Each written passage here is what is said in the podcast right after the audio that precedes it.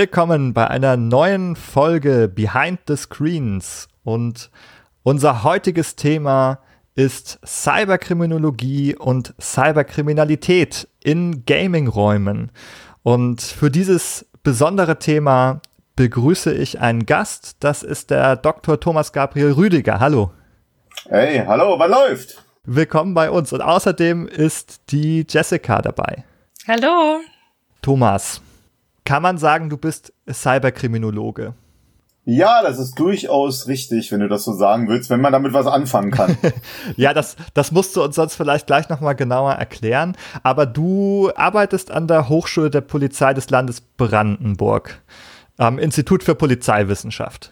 Genau, ja, da bin ich sogar stellvertretender Leiter neuerdings und äh, ja, und beschäftige mich da tatsächlich mit allen möglichen digitalen Risiken und mit Fragen auch so digitaler Polizeiarbeit und wie kann man sowas überhaupt erklären. Genau, und du hast auch eine, eine Promotion in diesem Themenbereich, in diesem Großbereich gemacht und die war zum Thema Cyber Grooming. Ja. Auch darüber wollen wir heute noch sprechen, was das eigentlich ist, was hinter diesem Be Begriff sich verbirgt. Doch bevor wir so weit vorgaloppieren, vielleicht ein kurzes Wort von dir, wie du eigentlich zu dem Thema Kriminologie im Bereich des Internets gekommen bist. Ja, kann ich tatsächlich machen. Gibt es auch ganz lustige Anekdoten im Verhältnis dazu, über die ich auch immer wieder noch schmunzeln muss heutzutage. Und zwar tatsächlich bin ich von Hause aus studierter Polizist, habe interessanterweise später dann als Polizist gekündigt, bin aber dann wieder bei der Polizei gelandet am Ende, aber mit anderen Funktionen. Zumindest war es so, ich habe mir als Polizist irgendwann gesagt, du musst irgendwie erklären können, wie entsteht Kriminalität. Ein Polizist, der überführt die Täter, der äh, versucht einen zu kriegen, aber er macht sich nicht ernsthaft einen Kopf darüber, wie funktioniert Prävention, warum wird jemand überhaupt zum Täter, äh, wieso entscheiden wir als Gesellschaft, was strafbar ist und was dann nicht strafbar ist. Zum Beispiel haben wir gerade erst Upskirting, also das Fotografieren äh, unter dem Rock von Frauen ohne deren Erlaubnis unter Strafe gestellt oder die Diskussion zugeführt, warum war das vorher nicht der Fall, warum machen wir es jetzt? Das waren Fragen, die konnte ich mir nicht erklären. Deswegen habe ich nochmal Kriminologie an der Universität in Hamburg studiert und ich muss ehrlich sagen, das war für einen Polizisten ja ein echtes, also für mich ein echtes wichtiges Erlebnis. Warum? Als Polizist bist du so juristisch und ja, eher so, sag ich mal, so ein bisschen Law and Order Style äh, geprägt. Und an der Uni Hamburg, das waren Sozialwissenschaftler und da war das ganz anderes. Und die haben einen ganz anderen Blick auf Kriminalität gehabt, als wir das zum Beispiel haben. Und das fand ich so interessant und für mich echt bereichernd. Äh, fand ich total toll. Und äh, ich habe natürlich eine Abschlussarbeit gesucht und jeder, der mich kennt, würde das wahrscheinlich bestätigen. Bin auch ein absoluter Nerd und Gamer, zock alles und äh, bin auch absoluter Boardgamer, Tabletopper, äh, also eigentlich alles, was du so in der Szene so kennst, damit auch mein Geek-Stuff. Und warum erzähle ich das? Als ich das Thema gesucht habe, bin ich über eine Pressemitteilung, also für meine Masterarbeit, dann bin ich über eine Pressemitteilung gestoßen und die fand ich als äh, Gamer super interessant. Und zwar ging es darum, dass ein äh, Spieler in Metin 2, das ist ein Online-Rollenspiel, ich glaube, das gibt's heute auch noch, auch wenn ich es nicht mehr groß verfolgt habe, von Gameforge äh, ist das auf jeden Fall eine Zeit lang gewesen. Und äh, Metin 2 und der hatte irgendwie zweieinhalbtausend Euro in seine virtuelle Items, in seinen Avatar investiert, in seine Schwerter und so, ne? Äh, ich weiß nicht, ob über Power Leveling oder Item-Seller aus China, aber irgendwie hat er zweieinhalbtausend investiert. Und von einem Tag auf den anderen hat er sich eingeloggt und alles war weg. Und was hat der gemacht? Der ist zur Polizei gegangen. Und die Polizei hat einen interessante Presseartikel damals gemacht. Ich glaube, weiß gar nicht, Niedersachsen oder so war das. Und dieser Presseartikel, da ging es darum, dass sie geschrieben haben, ja, einer hat hier seine Phoenix-Schuhe, also wir haben schon leicht humoristisch eigentlich gemacht, ne? Aber die haben geschrieben, er hatte Glück, dass er auf eine Polizistin getroffen ist, die World of Warcraft Spielerin war. Die dann nämlich verstanden hat, dass hier eventuell Strafdelikte im Raum stehen könnten, weil wenn einer zweieinhalbtausend investiert und die sind auf einmal weg, ist das irgendwie ein Thema. Und was mich aber interessiert hatte, war natürlich, ey, Alter, kommt das eigentlich häufig vor? Zum damaligen Zeitpunkt war 2010, ne? Kommt das häufig vor? Und äh, wieso muss der Glück haben? Wenn es eine Straftat ist, ist es eine Straftat. Dann muss hängt es eigentlich nicht davon ab, dass jemand Glück hat. Obwohl selbst heute muss man noch mal sagen, wenn du irgendwo auf eine Polizeiwache kommst und erzählen würdest, dass du gerade keine Ahnung in deinem äh, Fortnite-Account irgendwas passiert ist oder so, dann wenn da auch noch die Leute oder Diablo passt immer noch besser, ne, äh, würden sie auch komisch gucken. Und zumindest dann habe ich angefangen, mich auseinanderzusetzen, habe mit einer Kollegin zusammen dann meine Arbeit dazu geschrieben, Cindy Ehlert. Ähm, und das war interessant, weil die gar keine Gamerin ist. Die hat noch mal einen anderen humanen Blick so mit drauf gehabt. Und dann waren wir zum Beispiel in Second Life unterwegs. Warum? Da gab es dann zum Beispiel tatsächlich also Delikte, wo sich dann Leute virtuelle Kinderavatare geschaffen haben. Da gab es sexuelle Übergriffe auf diese virtuellen Kinderavatare. Das war dann im Bereich der Kinderpornografie anzubinden. Dann waren die Frage der Betrugsdelikte damals schon die Frage von Hasskriminalität äh, in den Bereichen und die Frage, wieso, äh, also hat man tatsächlich zum Beispiel auch im Programm, also kann man ja sagen, Habbo Hotel zum Beispiel, das hieß, heißt heute auch teilweise deswegen noch Pedoville. Warum war es zum Beispiel so, dass da tatsächlich offen auf Kinder sexuell belästigt wurden? Zu dem Zeitpunkt wurden zum Beispiel sogar offen, äh, konnte man dort noch Links setzen, so dass dann die Videos als so ein In-Clip erschienen sind. Und dann war eine meiner ersten Erlebnisse in Habbo, war wie ein Penisbild dort durch die Gegend geflogen ist. In einem Programm, was ja, was jeder weiß, für Kinder ausgelegt war oder ist. Ne? Und das hat alles die Frage gestellt und ich habe daraus dann eine Arbeit gezimmert, diese Game Crime und Metacrime Geschichte. Und so ist das entstanden. Und ich hatte dann mit dem Alexander Pfeiffer, Dr. Alexander Pfeiffer, eigentlich in der Szene auch einen Name von der äh, Donau-Uni, der sich auch da viel mit auseinandersetzt, habe ich dann nochmal ein Folge-Sammelband rausgegeben zu Game Crime. Und tatsächlich, weiß nicht, ob das nicht eher ein Abschlusssatz ist schon, aber ich will es mal bringen, der Alexander und ich, wir überlegen im nächsten Jahr oder übernächsten Jahr spätestens wieder ein Folgeband dafür rauszugeben, ein Sammelband zu neuen Themen rund um Kriminalitätshandlungsweisen in Spielen. Also nicht, dass die Spiele was auslösen, sondern dass die Nutzer in den Spielen dass es da zu solchen Handlungen kommen kann. Ne? Und wer da Lust hat, wenn wir den Call rausgeben, wir freuen uns über alle äh, Zuschriften. ja, sehr schön. Ja, das, wenn man den Thomas einlädt, kriegt man das Fazit schon in den ersten fünf Minuten.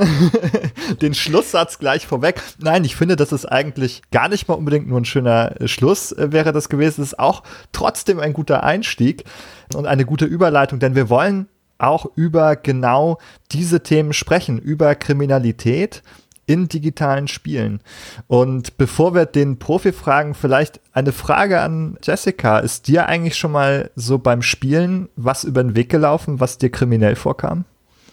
So richtig kriminell tatsächlich nicht, was sicher auch daran liegt, dass ich mich relativ wenig in Online-Games aufhalte. Also ich bin nicht so die Multiplayer-Spielerin. Ich hatte einmal ein Erlebnis, da war ich 14 und habe mich als 24-Jährige ausgegeben, weil ich eben tatsächlich nicht wollte, dass ähm, Männer auf mich aufmerksam werden, die vielleicht andere Interessen hatten. Und da hatte ich ein nicht so schönes Erlebnis beim Spielen dann mit einem jungen Mann, der mir dann allerlei ähm, sexuelle Fantasien mir erzählt hat, was er sich vorstellt, was er jetzt gerne mit mir tun würde. Und klar, er hielt mich für eine Erwachsene, aber es war doch eine sehr, sehr unangenehme Situation für mich. Und ich war da als 14-Jährige dann noch relativ frisch im Internet und dachte, ah ja, es ist tatsächlich genau so, wie man es erzählt. Also da muss ich irgendwo hinkommen. Ja, Thomas, äh, sag mal, nach dem, was du gehört hast, ist das, wäre das eine Straftat? Also, eher nicht, vermutlich. Ne? Und zwar, das Thema ist jetzt, du warst 14, wärst du 13 gewesen, dann wäre das schon realistisch gewesen, weil der Gesetzgeber halt unter Strafe auch stellt in dem Cybergrooming. Ja, das bedeutet also die online-basierte Anbahnung des sexuellen Kindesmissbrauchs Bald wollen wir es ja sexuelle Gewalt gegen Kinder nennen, halte ich auch für den besseren Begriff, aber das ist noch eine Zukunftsthematik. Zumindest würde ich sagen, wenn also jemand auf dich kommunikativ einwirkt, im Glauben oder, oder äh, in der Hoffnung, damit dich zu einer sexuellen Handlung zu bewegen, dann ist dieses Einwirken, dieses kommunikative Einwirken ist bereits strafbar. Aber du musst laut Gesetz unter 14 Jahren sein. Und ob du dich jetzt 24 gemacht hast oder nicht, du warst halt 14 Ne? Und dementsprechend wäre das nicht strafbar gewesen. Und was vielleicht noch interessant ist, ist, dass eine verbale sexuelle Belästigung in Deutschland nicht strafbar ist. Das heißt, wir haben eine sexuelle Belästigung, das ist der Paragraph 184i StGB. Der sieht aber das körperliche Anfassen als Belästigung vor. Sprich, auf der Straße würdest du jetzt angefasst werden und empfindest das belästigt oder in der Disco zum Beispiel. Ne? Aber dass zum Beispiel sexuelle Übergriffe auch sprachlich erfolgen können, wenn du das gar nicht willst, da sagt der Gesetzgeber, aus meiner Sicht eigentlich eine Fehlentscheidung, ich würde das anders äh, sehen, aber er sagt, nee, ist halt nicht strafbar, höchstens eine Beleidigung, wenn du es beleidigend empfindest. Nur da muss man sagen, nicht jede sexuelle Belästigung ist ja dann gleich beleidigend. So, ne? Das sind also dann so äh, schwierige Abhaltungsphasungen, aber leider wäre es vermutlich nicht strafbar und das halte ich für schwierig. Das ist ja auch super interessant. Mir war zum Beispiel nicht klar, dass wenn ich mich als Minderjährige, als Erwachsene ausgebe und mein Gegenüber quasi davon ausgeht, dass er es mit einer Erwachsenen zu tun hat, dass das auch Schwierigkeiten machen kann, wenn ich jetzt 12, 13 gewesen wäre. Ja, dann bist du, also minderjährig ist ja alles unter 18. Genau, Und das, das wäre sehr weiter, genau, das wäre ein sehr weiter Raum. Alles unter 14 würde greifen. 14 bis 18, da sagt man halt eher nicht der Fall, ne? Ja. Aber da greift natürlich, also es kommt aber jetzt, ist natürlich schwierig, es kommt nämlich genau darauf an, was er macht. Wenn er dir zum Beispiel einen Dickpick zusendet, mhm. was ja leider auch jetzt äh, allgegenwärtig, ja, ich sehe ich sehe dir schon an, äh, dann, und du willst das nicht, dann ist das strafbar, unabhängig von deinem Alter. Das ist nämlich das unerwünschte Zusenden pornografischer Medien, Paragraph 184 Absatz 1 Nummer 6 Strafgesetzbuch.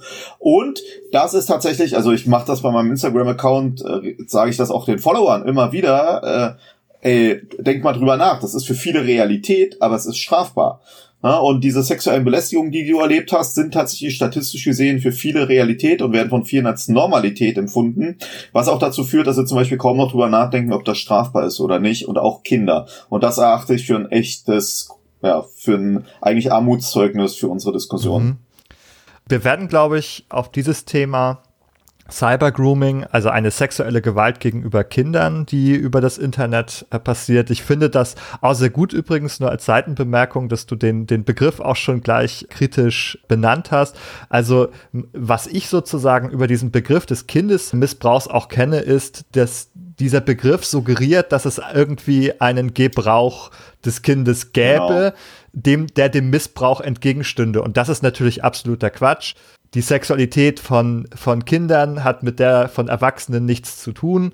Absolut. Ähm, diese nicht. beiden Welten gehören nicht zusammen und da, da gibt es ja auch aus der psychologischen und medizinischen Forschung sehr, sehr viel Wissen darüber, dass das auch ganz genau. beschädigend und schädlich ist für Kinder, wenn die damit in Berührung kommen. Und ja, da bin ich auch ganz dabei, dass wir auch das begrifflich gar nicht irgendwie in Erwägung ziehen. Ja, aber da muss man sagen, ja, da habe ich immer eine paradoxe Situation. Ich sehe das genauso, aber juristisch wird es, wird es halt genauso genannt. Ne? Da heißt das halt im juristischen sexueller Kindesmissbrauch. Das heißt, da hast du das Problem, dass die Profession das halt so benennt und deswegen kann ich zum Beispiel nicht sagen, der 176 heißt online-basierte sexuelle Gewalt gegen Kinder, sondern ich muss sagen, heißt sexueller Kindesmissbrauch, weil es tatsächlich im Gesetz so genau drin steht. Und deswegen ist auch richtig, dass wir darüber diskutieren, weil ich das genauso sehe wie du. Ist ein Unding, das als Missbrauch zu definieren. Eigentlich muss man in vielen Fällen auch einfach sagen, das ist schwerer Vergewaltigung von Kindern. Da tun sich auch dann viele, weil schwierig so, ne? Also ist aber ein übles Thema, wenn man mhm. drüber nachdenkt. Ja, also die juristischen Begriffe haben da durchaus ein bisschen Nachholbedarf. Das wirst du vielleicht auch kennen. Absolut. Es gibt diese die sogenannte schwere andere seelische Abartigkeit in Gesetzestexten die zum Beispiel zur Anwendung kommt, wenn es um äh, Minderung der Schuldfähigkeit geht. Und das ist natürlich auch etwas, was jetzt aus unserer psychologischen Perspektive begrifflich unter aller Würde ist, irgendwie von seelischen Abartigkeiten zu sprechen. Und der ist immer noch auch fest verankert in den. Dass das Strafrecht in vielen Bereichen äh, reformbedürftig ist, äh, da sind wir, glaube ich, auf einer Wellenlänge. Mhm. Gerade auch begrifflich. Ja. Naja. Jetzt sind wir schon weit hineingaloppiert ins Thema. Aber jetzt würde mich eigentlich nochmal interessieren, wir haben jetzt schon mal dieses das Cybergrooming und die sexuelle Belästigung im digitalen Raum angesprochen. Was, was kommt denn aber noch so vor? Du hast selber erzählt, der digitale Diebstahl in, in Games zum Beispiel. Und du hast dich auch damals gefragt, ob das eigentlich häufig vorkommt. Und was, was weißt du denn heute darüber? Was gibt es und wie häufig kommt es vor? Also zunächst, wenn wir bei den Begriffen sind, Diebstahl darfst du natürlich nicht verwenden, weil der Diebstahl strafrechtlich nämlich äh, die Wegnahme einer fremden beweglichen Sache ist und eine Sache ist halt was physisch anfassbares. Ne? Aber ich sehe es trotzdem, wir können es trotzdem Diebstahl nennen. Ich wollte nur mal sagen, dass mich meine Mitjuristen da nicht für Düdel halten, äh, wenn ich das nicht nochmal klargestellt habe. Tatsächlich ist nämlich so, im Englischen heißt das auch Virtual, äh, Virtual Theft. Also da wird der Begriff tatsächlich so verwendet, aber das ist halt, das ist immer das Problem, auch wenn du mit unterschiedlichen Professionen versuchst, über ähnliche Themenfelder zu sprechen, die ganz andere Begriffe dafür dann benutzen, so, und dann trotzdem zu finden. Aber was will ich dir zu erzählen, ne? Äh, ich habe das damals unterschieden zunächst in In-Game, äh, also ich muss nochmal drüber, Invert und Outward habe ich das, glaube ich, genannt, ne? Also außerhalb der Welt gibt es einen Angriff auf deinen Account, um zum Beispiel deinen Account Daten zu stehlen, um diese Accounts komprimiert zu verkaufen. Bei eBay zum Beispiel, wenn du drüber nachdenkst, World of Warcraft teilweise äh, massenhaft. Das war früher durchaus ein Problem. Ihr müsst dran denken, vieles ist ja vor zehn Jahren gewesen, als ich zum Beispiel das Buch dazu rausgegeben habe. Das muss heute nicht mehr per se so sein. Äh, und dann gibt es aber noch tatsächlich Betrugshandlungen in Spielen. Was gibt es da für ein Beispiel? Stell dir vor, du bist auch in einem Online-Spiel, äh, wo einer sagt, ey, pass auf, ich kann dir dein äh, Schwert ableveln, craften, wie auch immer, schmeiß es mir mal zu äh, und dann gibst du mir Gold und dann ist okay. Dann schmeiß es zu und er verschwindet. Und das Schwert hätte bei eBay zum Beispiel einen Schwarzmarktpreis von, keine Ahnung, 20 Euro.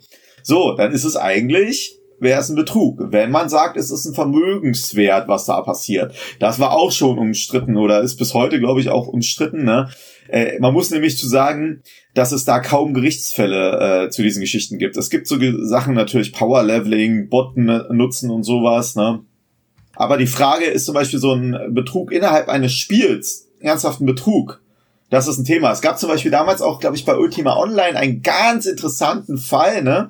Und zwar war das folgendes, eine ganz bekannte Gilde hatte sich äh, verabredet und zu allen gesagt, sie wollen das Spiel verlassen. Und sie wollen, dass alle jetzt nochmal kommen und gegeneinander kämpfen. Und der letzte Sieger würde alle Gegenstände, also sei es bei EVE Online zum Beispiel, würde alle Gegenstände kriegen, ja. Dann haben die sich getroffen, dann haben die alle gekämpft und als die meisten Spieler schon halb K.O. waren, haben sich dann die äh, Gilden-Members eingeloggt und haben dann alle platt gemacht und alle ausgeraubt. So, ja. Wie ist das dann zu bewerten, wenn die echtes Geld auch investiert haben in ihre Produkte? Und gerade bei EVE Online hast du ja immer äh, so Thematiken, wo ja viel Geld durch diesen Wechselthematik immer fließt wo man da ein Thema hat, ne, wo sich einer dann in dem Spiel selber reinbegibt in eine Gilde, das Vertrauen gewinnt, um dann alle Gildenbanken auszurauben und so, ne?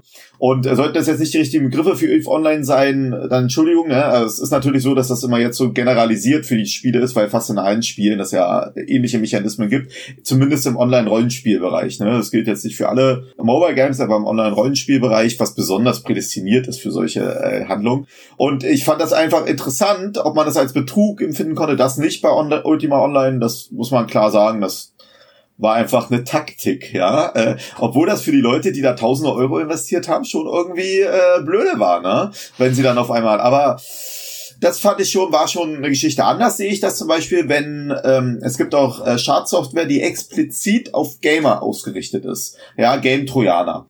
Und ähm, die haben natürlich eine andere Funktion. Die machen teilweise mit Keyloggern und so, also die, die wollen die Zugangsdaten für deinen Account und wenn sie die haben, können sie echt viel Müll mitmachen. Ne? Sei es äh, die hinterlegten Account-Daten zu nutzen oder so.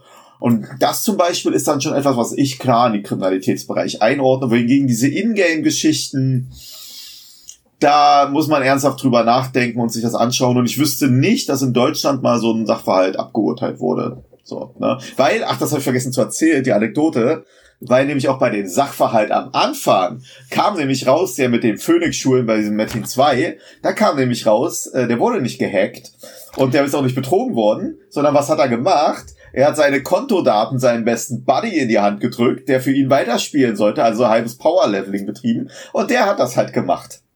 So, das ist auch noch so ein Klassiker äh, in den Geschichten so, ne? Was passiert halt der Umgang mit diesen Passwörtern? Ja. Und deswegen gerade diese äh, Vermögensdelikte sind ein groß, teilweise durchaus ein Thema, äh, wobei man halt jetzt mehr so an die FIFA-Coins und sowas ran möchte, ne? also an die hinterlegten äh, Payment-Systeme. Aber es ist halt nur ein Spiegelbild. Ich bin zum Beispiel der Meinung, dass es eigentlich keine, fast keine Kriminalitätsform im Netz gibt, die es nicht auch in Online-Spielen gibt. Mhm. Du würdest sagen, also diese Kriminalität, die du im digitalen Raum beobachten kannst, die Cyberkriminalität, die unterscheidet sich eigentlich nicht in Gaming-Bereichen von anderen. Ja, doch, sie hat schon Unterscheidungen. Aber ich wollte damit ausdrücken, dass die Phänomenlagen fast alle auch im Spielebereich vorhanden sind. Also was weiß ich, du hast auch Phishing-E-Mails, die zum Beispiel die Zugangsdaten zu Steam oder was weiß ich wollen. Steam ist jetzt kein Online-Spiele, aber ich zähle jetzt mal großzügig zu den, klar, Gaming-Bereichen wie Discord oder Twitch oder so, würde ich halt auch dazu zählen, ne, im weitesten Sinne.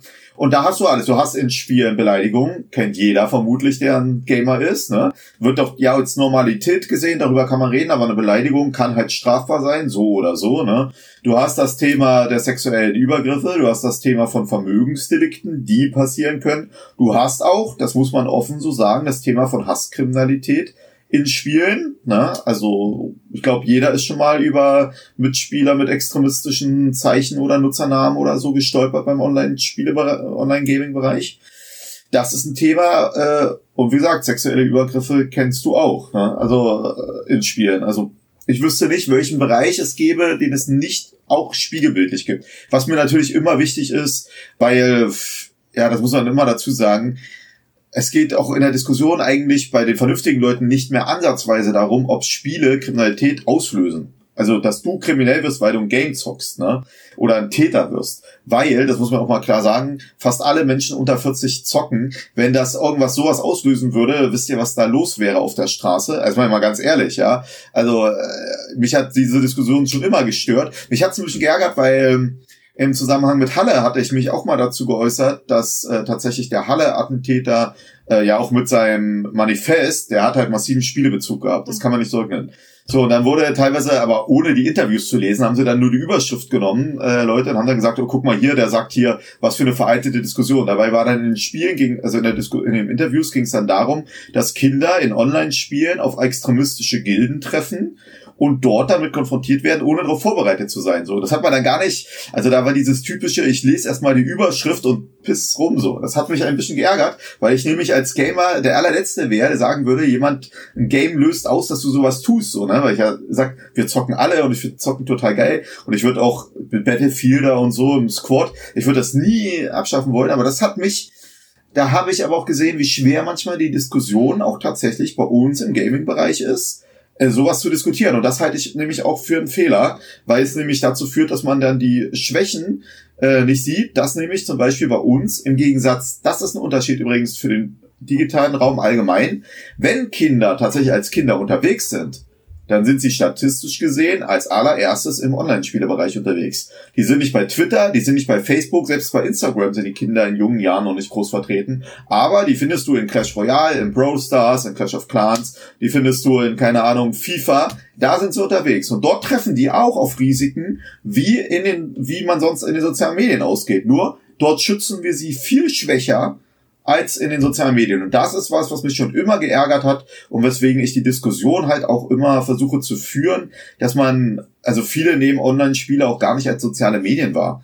Das siehst du immer wieder. Da gibt es eine Studie, ja, soziale Medienverhalten so. Und Online-Spieler spielen gar keine Rolle. Die werden nicht mehr abgefragt. Und da sage ich mir immer, wieso werden Online-Spiele nicht als soziales Medium wahrgenommen? Weil, was ist ein soziales Medium? Du kannst dich vernetzen on internetbasiert, du kommunizierst internetbasiert und du machst halt so Gruppenbildung so ein bisschen, ne? Ja, was machst du in Online-Spielen? Du zockst mit anderen, du kommunizierst, du gibst dir Nutzernamen äh, und du tauschst dich aus. Du gehst in den meisten Spielen noch in Gruppen oder Gilden, je nachdem, was für ein Spielformat das ist, hast du die Geschichten. Und du kannst halt mit allen auch kommunizieren, teilweise sogar langfristig, wenn du zum Beispiel in Gilden deine Profilgildennamen oder sowas was reinschreibst. Das Einzige, was du nicht kannst, sind Links typischerweise setzen und Bilder und Videos tauschen.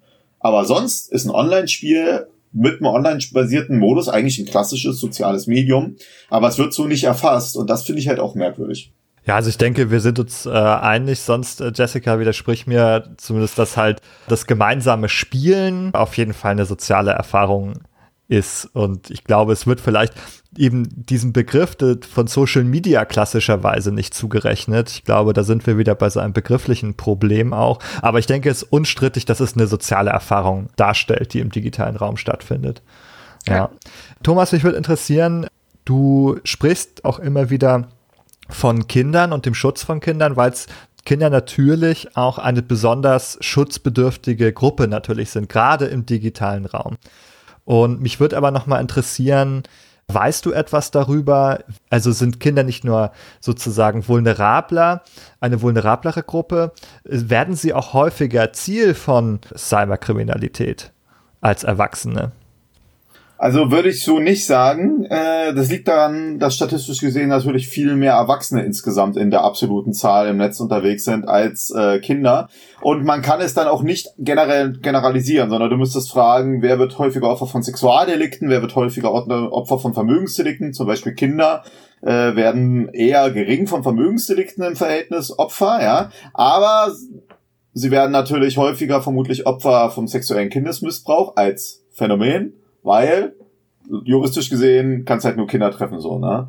Äh, deswegen äh, kann man das halt äh, schwer sagen. Ich muss aber eins klar zu sagen, was du zu Recht auch erwähnst, ja, in meinen Gedanken spielen eigentlich fast alles, auch der Beginn ist immer das Thema für mich, wie werden Kinder im Netz geschützt und wie nicht. Und äh, mich ärgert, wie ich es vorhin schon mal erwähnt, halt einfach, dass man beim Kinderschutz dann manche Leute denken, weil sie Facebook und Twitter irgendwie im Blick nehmen, haben sie jetzt hier Kinderschutz erreicht. So, wobei jeder weiß, ey, nach allen Statistiken guckt ihr Jim, Kim, Mini-Kim Studien an.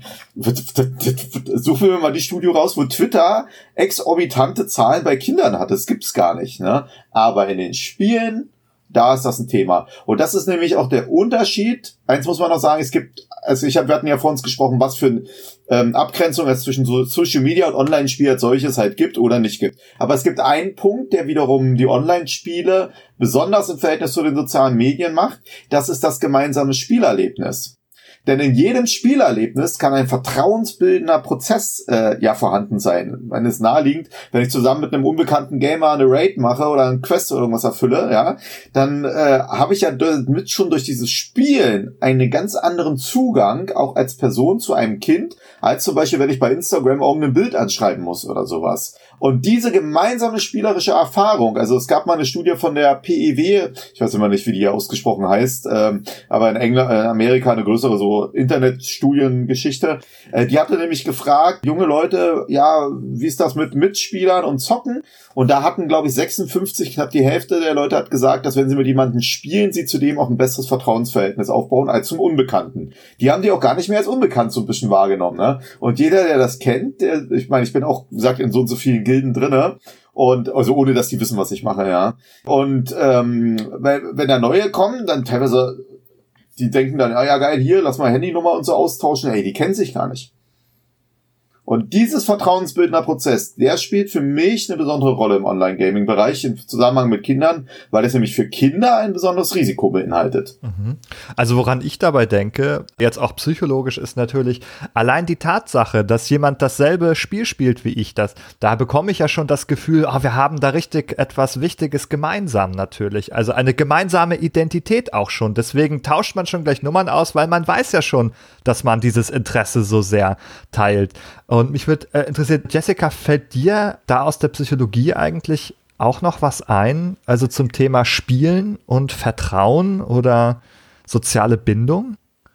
Ich hatte mir überlegt, ich weiß tatsächlich aber nicht, ob es da irgendwelche Studien zugibt oder ob da irgendjemand mal was zu geschrieben hat.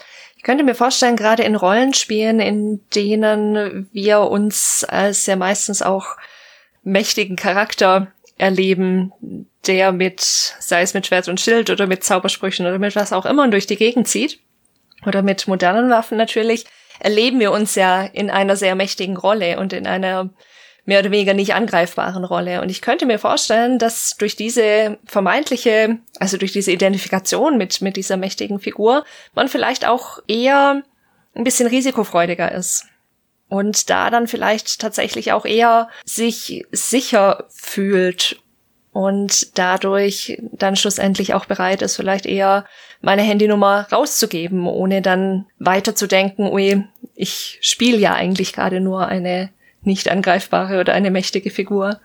Ja, ja, Thomas, das Sicherheitsgefühl ist wahrscheinlich relativ hoch, oder? Das müssen wir nochmal analysieren. Und äh, wie jetzt Sicherheitsgefühl, dass du nicht Opfer von Kriminalität werden kannst im Spiel oder im Netz allgemein? Oder? Ja, dass man sich, dass man sich da halt sicher fühlt, dass man jetzt nicht in Angst äh, sich äh, durchs Spiel bewegt, man könnte überfallen werden sozusagen, sondern dass man sich vergleichsweise sicher fühlt.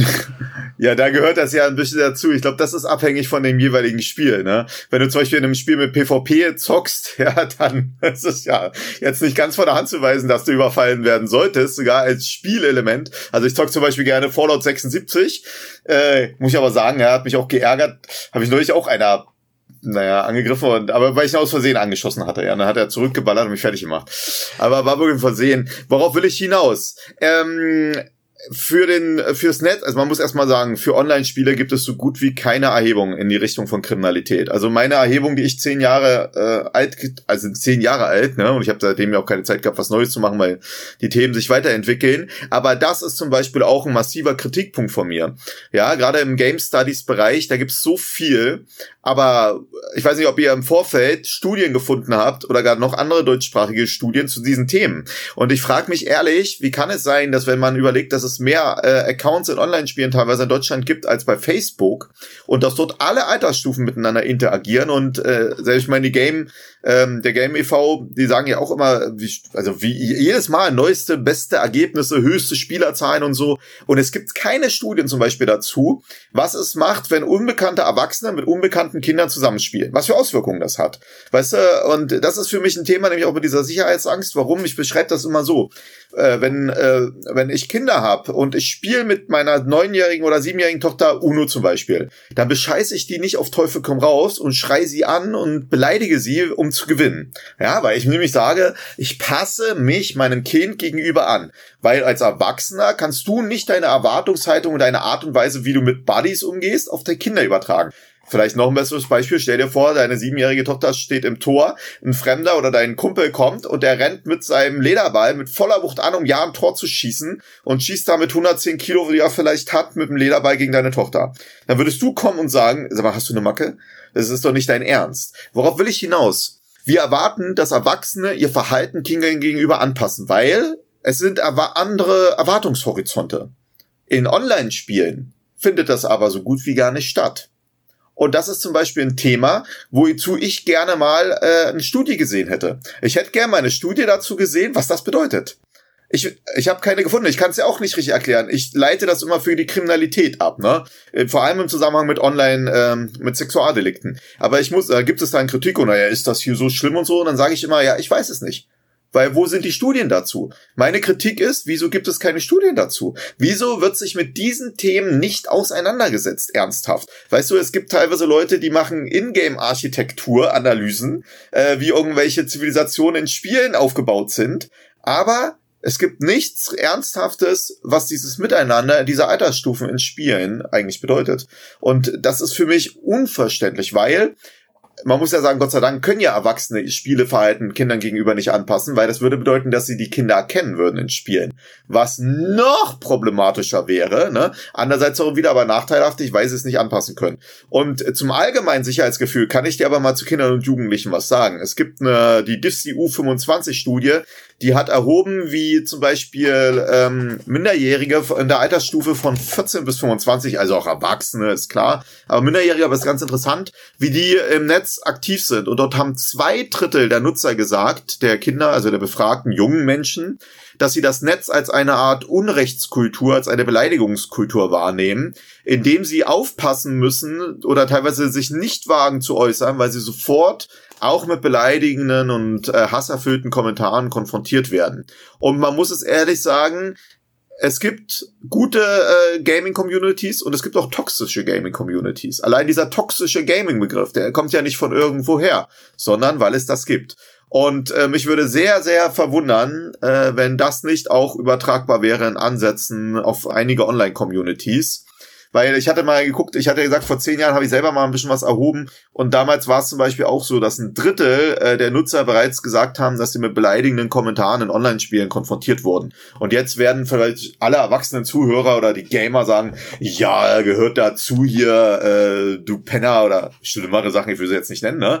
Äh, genannt zu werden. Ja, ich habe es auch schon erlebt als Gamer, äh, ist jetzt nicht untypisch, so über gerade über das Voice-Chat, ne? Aber was bedeutet das für Kinder? Die das erleben. Ich gehe zum Beispiel von aus, dass das Kind, dass Kinder das erste Mal mit sowas konfrontiert werden im Gaming-Bereich. So, und nicht, also im digitalen Raum. Im physischen klar, aber im Gaming, also im digitalen Raum im ersten Mal im Gaming-Bereich. Und es gab eine Studie aus den USA, da wurde mal gefragt, wo haben Kinder das erste Mal Erfahrung mit so etwas wie Cybermobbing gemacht? Und die Studie war, ähm, äh, war eine Studie an Grundschulen, die sie durchgeführt haben, die kam gar, tatsächlich zum Ergebnis, äh, das erste Mal wird berichtet aus dem Gaming-Bereich. Weil, natürlich muss man sagen, jetzt müssen wir definieren, was ist dann Mobbing bei denen gewesen, aber der Gedanke war folgender. Wenn du zum Beispiel in der Gilde einen rausschmeißt, weil der, keine Ahnung, nicht ordentlich spendet oder irgendwie die Raids nicht macht oder nicht zum Angriff bereit ist, ne, dann sag ich mir zum Beispiel als erwachsener Gamer, ja, blöde, recht haben sie, bin ich raus, so, ne, gehe ich in eine andere Gruppe. Was bedeutet das aber für ein Kind? Ich hatte mal ähm, eine Kollegin, als ich noch recht jung in dem Thema war, und hatte ihr das erzählt und die war e-, etwas älter, sage ich jetzt mal, und die hat gesagt, na ja, und hatte auch einen jungen elf Jahre. Und irgendwann kam sie zu mir und hat gemeint, Thomas, pass auf, mein Sohn, der war gestern um 11 Uhr an meinem Handy. Das war noch zu einer Zeit, wo die Elfjährigen noch kein Handy per se hatten, ja. Heute ist das ganz anders, aber da hieß es, der war um 11 Uhr da äh, bei einem Spiel. Und der hatte das auch mit mir besprochen. Wir haben drüber gesprochen. Und was war gewesen? Seine Gilde hat gesagt, wir greifen alle um 11 Uhr an. Wenn ihr nicht angreift, äh, dann fliegt ihr raus. So, dann gibt's eine Verwarnung, wie es typisch ist, und dann bist du raus. Ich meine, mir wäre, ich würde sagen, Alter, habt ihr eine Macke, dann ist halt so, ist ein Game. Ist mir doch scheißegal, ja. Aber Kinder, für die kann das ein echter Druck, ein echtes Druckverhältnis haben, weil du kriegst ja auch Aufgaben, Hierarchien in diesen Gilden. Und all das sind Fragen, die kann ich dir auch nicht hundertprozentig beantworten. Und das, wie gesagt, ist der Kritikpunkt, ist die Kritikpunkt. Ich würde mir wünschen, dass solche Diskussionen zum Beispiel massenhafte Studienlagen dazu auslösen und Leute sich sagen, ja, was der erzählt, das ist Müll. Ich nehme hier jetzt eine Studie dazu, wie das in Spielen wirklich ist. Das ist gar nicht so problematisch für die Kinder. Dann wäre super aber ich sehe es nicht kommen, so, ne? Weil ich finde, diese Selbstreflexion ist viel zu wenig vorhanden. Mhm. Vielleicht haben wir ja Glück und da hört jetzt uns jemand zu und sagt, yes, da kümmere ich mich drum. und schreibt in meinem neuen Sammelband, wenn das rauskommt, dann äh, dazu einen Beitrag mit seinen Studienergebnissen. nee, ich glaube auch, dass das tatsächlich sehr, sehr wichtig wäre. Also ich arbeite ja auch psychotherapeutisch, da aber mehr mit Jugendlichen und nicht mit Kindern. Und da höre ich natürlich auch immer wieder solche Geschichten, wie groß dieser Gruppendruck dann tatsächlich auch ist und ja. ähm, wie da auch unter Cybermobbing und solchen Geschichten jetzt nicht nur im Online-Gaming-Bereich, sondern natürlich auch in Gruppenchats und so weiter, was, was für wirklich schwerwiegende Konsequenzen das dann für die Menschen hat, die zu mir kommen. Also das ist tatsächlich ein ganz, ganz großes und wirklich noch viel zu wenig beleuchtetes Thema. Mhm. Ich weiß leider auch überhaupt nichts über dieses Erleben dann bei Kindern und Jugendlichen. Aber was wir gemacht haben äh, für Behind the Screens ist tatsächlich eine Online-Erhebung über diese toxischen Verhaltensweisen in oh, Spiele-Communities. Die ist noch nicht veröffentlicht, aber was ich dazu sagen kann, ist, dass halt über 90 Prozent der Personen, die sich in Spiele-Communities bewegen, davon betroffen sind. Also über 90 Prozent der Personen geben an, ja, also ich bin schon in Kontakt gekommen mit toxischen Verhaltensweisen. Ja, das verwundert mich tatsächlich auch gar nicht. Ey, ich kann da nur noch mal, ich bin ja ein Analog, also hier ein Freund von Analogie, ne, oder von so Erzählungen. Und ich kann nur eine Geschichte erzählen, ich war mal auf einer Podiumsdebatte in Cottbus, war super spannend, ne. Und da haben sie uns dann äh, so einen jungen 18-jährigen Gamer mit rangesetzt unter Motto, die Stimme der Jugend, äh, die jetzt auch was sagt, ne. Und dann sitzt der da und sagt, oder es war vielleicht auch Mädchen, ich weiß es nicht, ne? Und dann sitzt er da oder die und sagt, ja, also wie gesagt, äh, ganz normal, dass die alle das hier in den Spielen so machen und ich bin so aufgehoben. Ich würde das nicht anders wollen. Und ich wollte nicht schon wieder der Nörgler sein, der sagt, Alter, das kann einfach nicht das Ziel dieser Diskussion so sein, dass wir das als absolut Normalität hinnehmen und solche Kinder damit aufwachsen lassen. Aber Gott sei Dank war eine ältere Dame da und die hat gesagt, wenn du das als Normalität empfindest, haben wir alle versagt. Und recht hat sie gehabt. Ne? Und das fand ich echt auch wichtig, dass das auch andere so erkennen. Ich muss ja sagen, das geht ja tatsächlich sogar jetzt in meine eigentliche Arbeit in die Cyberkriminologie über, weil ich ja gerade Erklärungsansätze für diese Normalität erarbeite und beschreibe. Und es ist zum Beispiel so, äh, ihr müsst euch eigentlich Folgendes vorstellen, wenn ihr mit den Seitenhieb jetzt erlaubt, aber sagt jetzt ja voll mein Feld, ne? Ähm, es ist so Popitz ein ganz berühmter Soziologe und ich bin ist mein Lieblingssoziologe, mich ein großer Freund von Heinrich Popitz. Der hat mal Folgendes gesagt: Der hat die Präventivwirkung des Nichtwissens für die Kriminalität beschrieben. Der hat gesagt: Ich weiß nicht, was du schon äh, in der Jugend äh, gerissen hast oder vielleicht gestern, keine Ahnung. Und ich weiß auch nicht, was du schon gerissen hast und ihr wisst nicht, was ich schon gerissen habe. Und damit wissen wir auch nicht, wer dafür eventuell auch nicht bestraft wurde. Ne? Sei es, du gehst bei Rot über die Ampel und wirst nicht erwischt oder du fährst so schnell Auto oder du beleidigst mal einen im Online-Spiel, weil du doch wütend warst oder sowas. Ne? Und weil wir voneinander das nicht wissen, funktioniert unser Strafrechtssystem überhaupt? Denn es funktioniert nur deshalb, weil nicht jeder die Strafe kriegt, die er eigentlich gerechterweise verdient hätte. Weil es gibt es als Normalität, dass alle Straf, also Normen brechen. Denkt mal selber, wenn ihr wollt, also ich will keine Antwort jetzt hören, aber drüber nach, eine MP3 habt ihr von irgendjemand bekommen früher und habt sie einfach irgendwohin weitergeleitet, wusstet gar nicht, von wem das ist, aber habt sie behalten, ja. Ihr habt vielleicht mal im Kino oder im Internet ein Filmchen gesehen, was gerade im Kino läuft. Ja, vielleicht hat man das mal gemacht so. Ja, man hat beim Fußballspielen sich mit einem gestritten und ihn einfach dann gesagt, du bist ein Penner. Oder andere äh, Begriffe. Oder man hat sich mal mit jemandem vielleicht geprügelt. Ja, Kriminalität und Strafnormen haben eigentlich alle gebrochen. Oder sei es eine Ju oder sei es eine Mutprobe, ein Ladendiebstahl. Worauf will ich hinaus? Weil wir halt alle, wir haben das alle gebrochen, aber niemand weiß das von euch.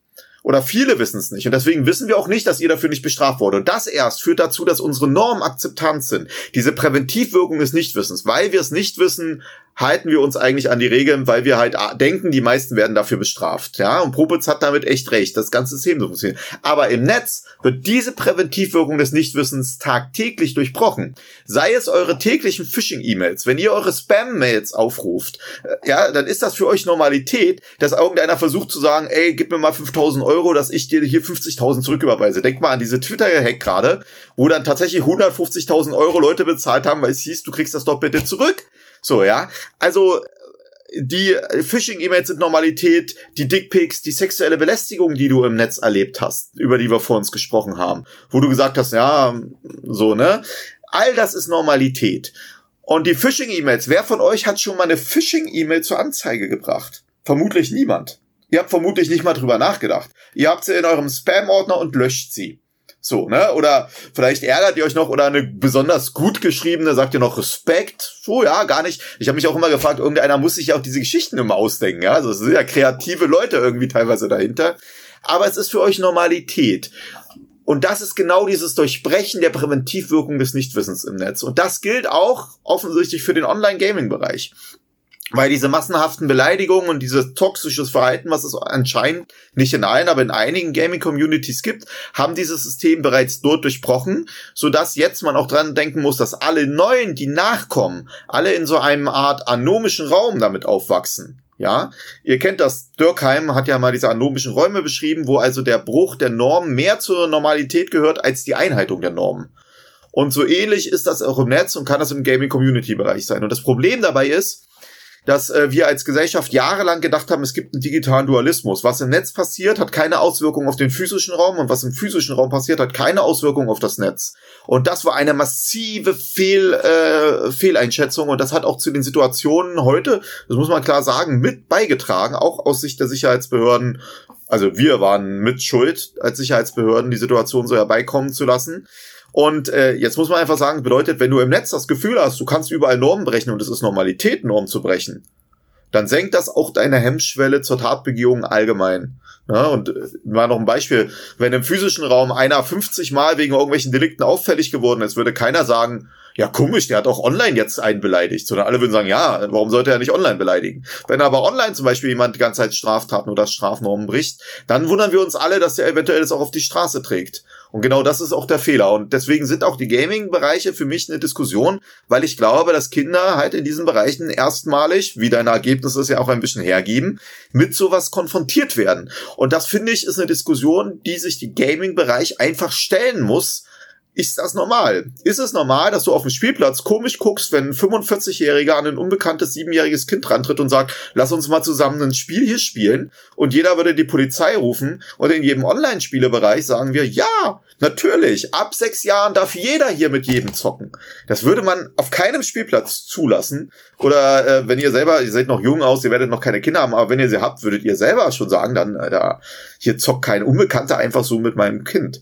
Und diese Diskussion, die ist mir wichtig und die finde ich wird halt nicht vorurteilsfrei geführt, ne? Weil wie gesagt, das muss man der Gaming-Bereich auch sagen, die kommen dann sofort mit, ja hier, das ist eine veraltete Diskussion, Gewalt, das löst ja keine Gewalt aus. Darum geht das gar nicht. Es geht darum, dass die Mitspieler eventuell ein Problem sind mit den Räumen, die sie schaffen in den Spielen, wenn Kinder dazukommen. So, ich sag ganz ehrlich, mir wäre ja, wenn jetzt irgendwelche 20-Jährigen sich die ganze Zeit beleidigen wollen, ja sollen sie es halt machen. Kriminologisch gesehen wäre es mir nicht egal, aber so als Person, ja. Aber wenn Kinder mit dabei sind und man nicht verhindert, dass Kinder dort reinkommen und junge Menschen, dann hat das eine Prägungsfunktion und das darf einfach nicht sein oder zumindest müssen wir das diskutieren und müssen Lösungsoptionen finden dafür. Ja, es ist, also du hast jetzt ja schon mehrmals dieses Phänomen angesprochen und auch, dass wir darüber so wenig wissen, was eigentlich da passiert, wenn Kinder und Jugendliche eben mit Älteren und Erwachsenen dort zusammenspielen und in irgendeine Interaktion kommen. Oder auch älteren Jugendlichen. Ja, das ist natürlich genau, das ist schon ein Unterschied natürlich. Auch in der Entwicklung natürlich äh, zwischen den Kindern und den Jugendlichen schon. Ich kenne das zum Beispiel, meine Freundin hat mir das erzählt. Also wir spielen auch beide gerne äh, online, auch zusammen. Also sie spielt auch manchmal alleine, so zum Beispiel League of Legends und Overwatch, solche Teamspiele. Und da, wenn man da im Voice-Chat ist, natürlich spricht man sich dann im Team sozusagen ab darüber, was man tut.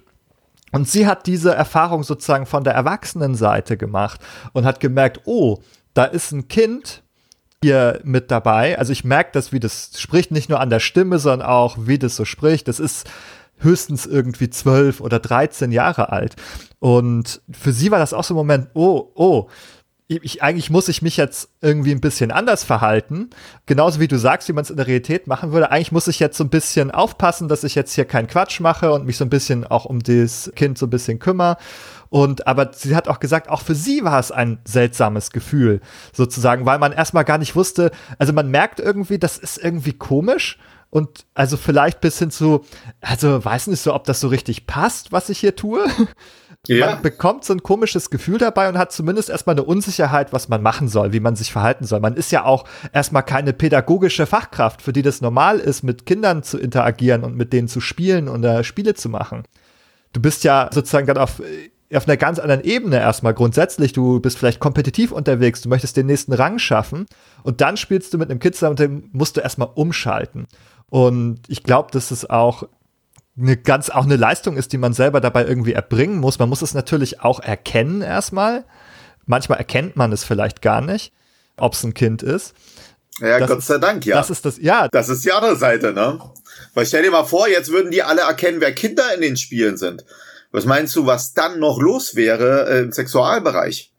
Also ich kann dir nur sagen, äh, die Metropolitan Police, die hatte vor zwei Jahren zum Beispiel vor Clash of Clans äh, explizit gewarnt, weil sie innerhalb von einem Jahr 1200 Fälle hatte, wo darüber Kinder sexuell die Anmahnung des sexuellen Missbrauchs passiert ist. Ja, das ist unglaublich viele Fälle und ähm, ganz, also ich finde es auch verwunderlich, also auch wenn du das nochmal diese Zahlen wiederholst, dass nicht mehr darüber äh, geforscht und gesprochen wird.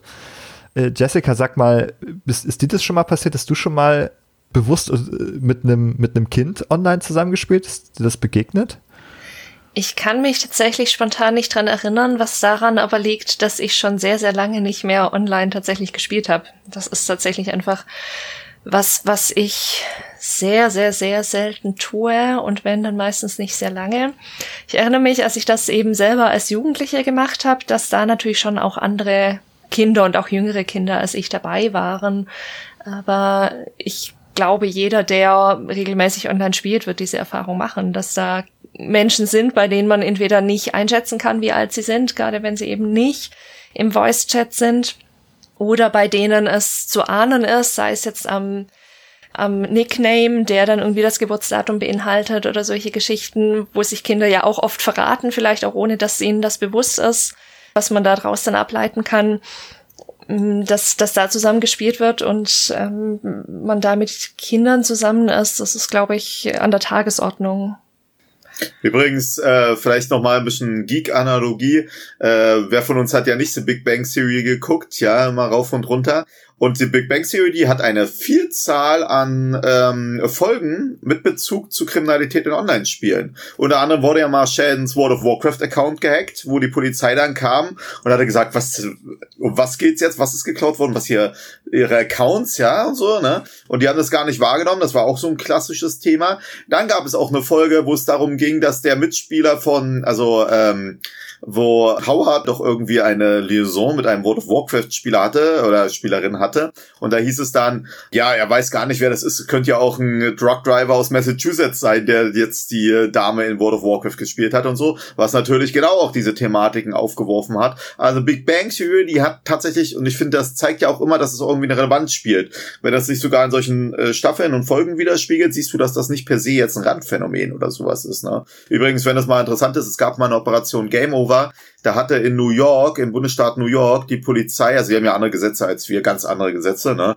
Und ähm, unter anderem hatten die eine Pflicht, dass die äh, vorbestraften Sexualtäter bei ihnen alle E-Mail-Adressen und so rausrücken müssen. Und ich glaube über IPv6, bin mir auch nicht ganz sicher, IPv4, ähm, haben die dann so eine Feststellung der IPs und so gemacht. Naja, zumindest ging es um Folgendes, die haben die äh, E-Mail-Adressen, die sie hatten, genommen und haben die an die großen Spielefirmen gesendet und gesagt, äh, guck mal bitte hier, ob die sich bei euch angemeldet haben und äh, dürfen sie nicht, ne? Und die hatten irgendwie 1200 Treffer nur aus dem äh, Bundesstaat New York. Äh, das findet man auch noch im Netz. Operation Game Over äh, hieß das. Ne? Und aber ich muss aber natürlich jetzt eins sagen, man kann natürlich solchen solchen Personen jetzt eigentlich auch nicht verbieten, online zu spielen. Für mich ist das auch ein bisschen Menschenrecht, ja. Also nur weil jetzt einer vorbestraft ist oder so, ey, ist ja ist ja wie als wenn du sagst, darfst nicht Fußball gucken. Aber natürlich muss man dann explizit sagen, wieso dann mit Kindern spielen dürfen. Das ist ja dann die nächste Frage so, ne? Und dass das ein Thema ist, wenn auf dem Spielplatz ein vorbestrafter Sexualtäter mit eher deinen Kindern spielen würde, würdest du auch komisch gucken. Und ich glaube, da ist es aber eben auch die große Schwierigkeit zu trennen. Also, wie kann ich sicherstellen, dass in dem Spiel keine Kinder sind zum Beispiel? Also Kannst ich, du nicht. Ich glaube, es wird, wird einfach in jedem Spiel. Natürlich gibt es welche, die dafür mehr prädestiniert sind. Also ich muss meine Aussage von vorhin übrigens korrigieren. Ich habe eine Weile Fortnite gespielt für einen Vortrag.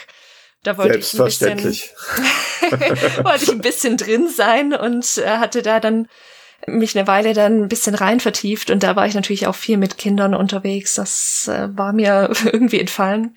Und ich glaube, wie gesagt, Fortnite ist sicher so ein Beispiel, wo es ganz klar ist, dass das viel von Kindern und Jugendlichen gespielt wird, aber auch bei allen anderen Spielen kannst du ja nicht unbedingt ausschließen, dass da Kinder dabei sind, selbst wenn es ein Spiel ist, das eigentlich ab 18 ist. Guck mal, wie viele Kids Counter-Strike und diese ganzen Ego-Shooter spielen.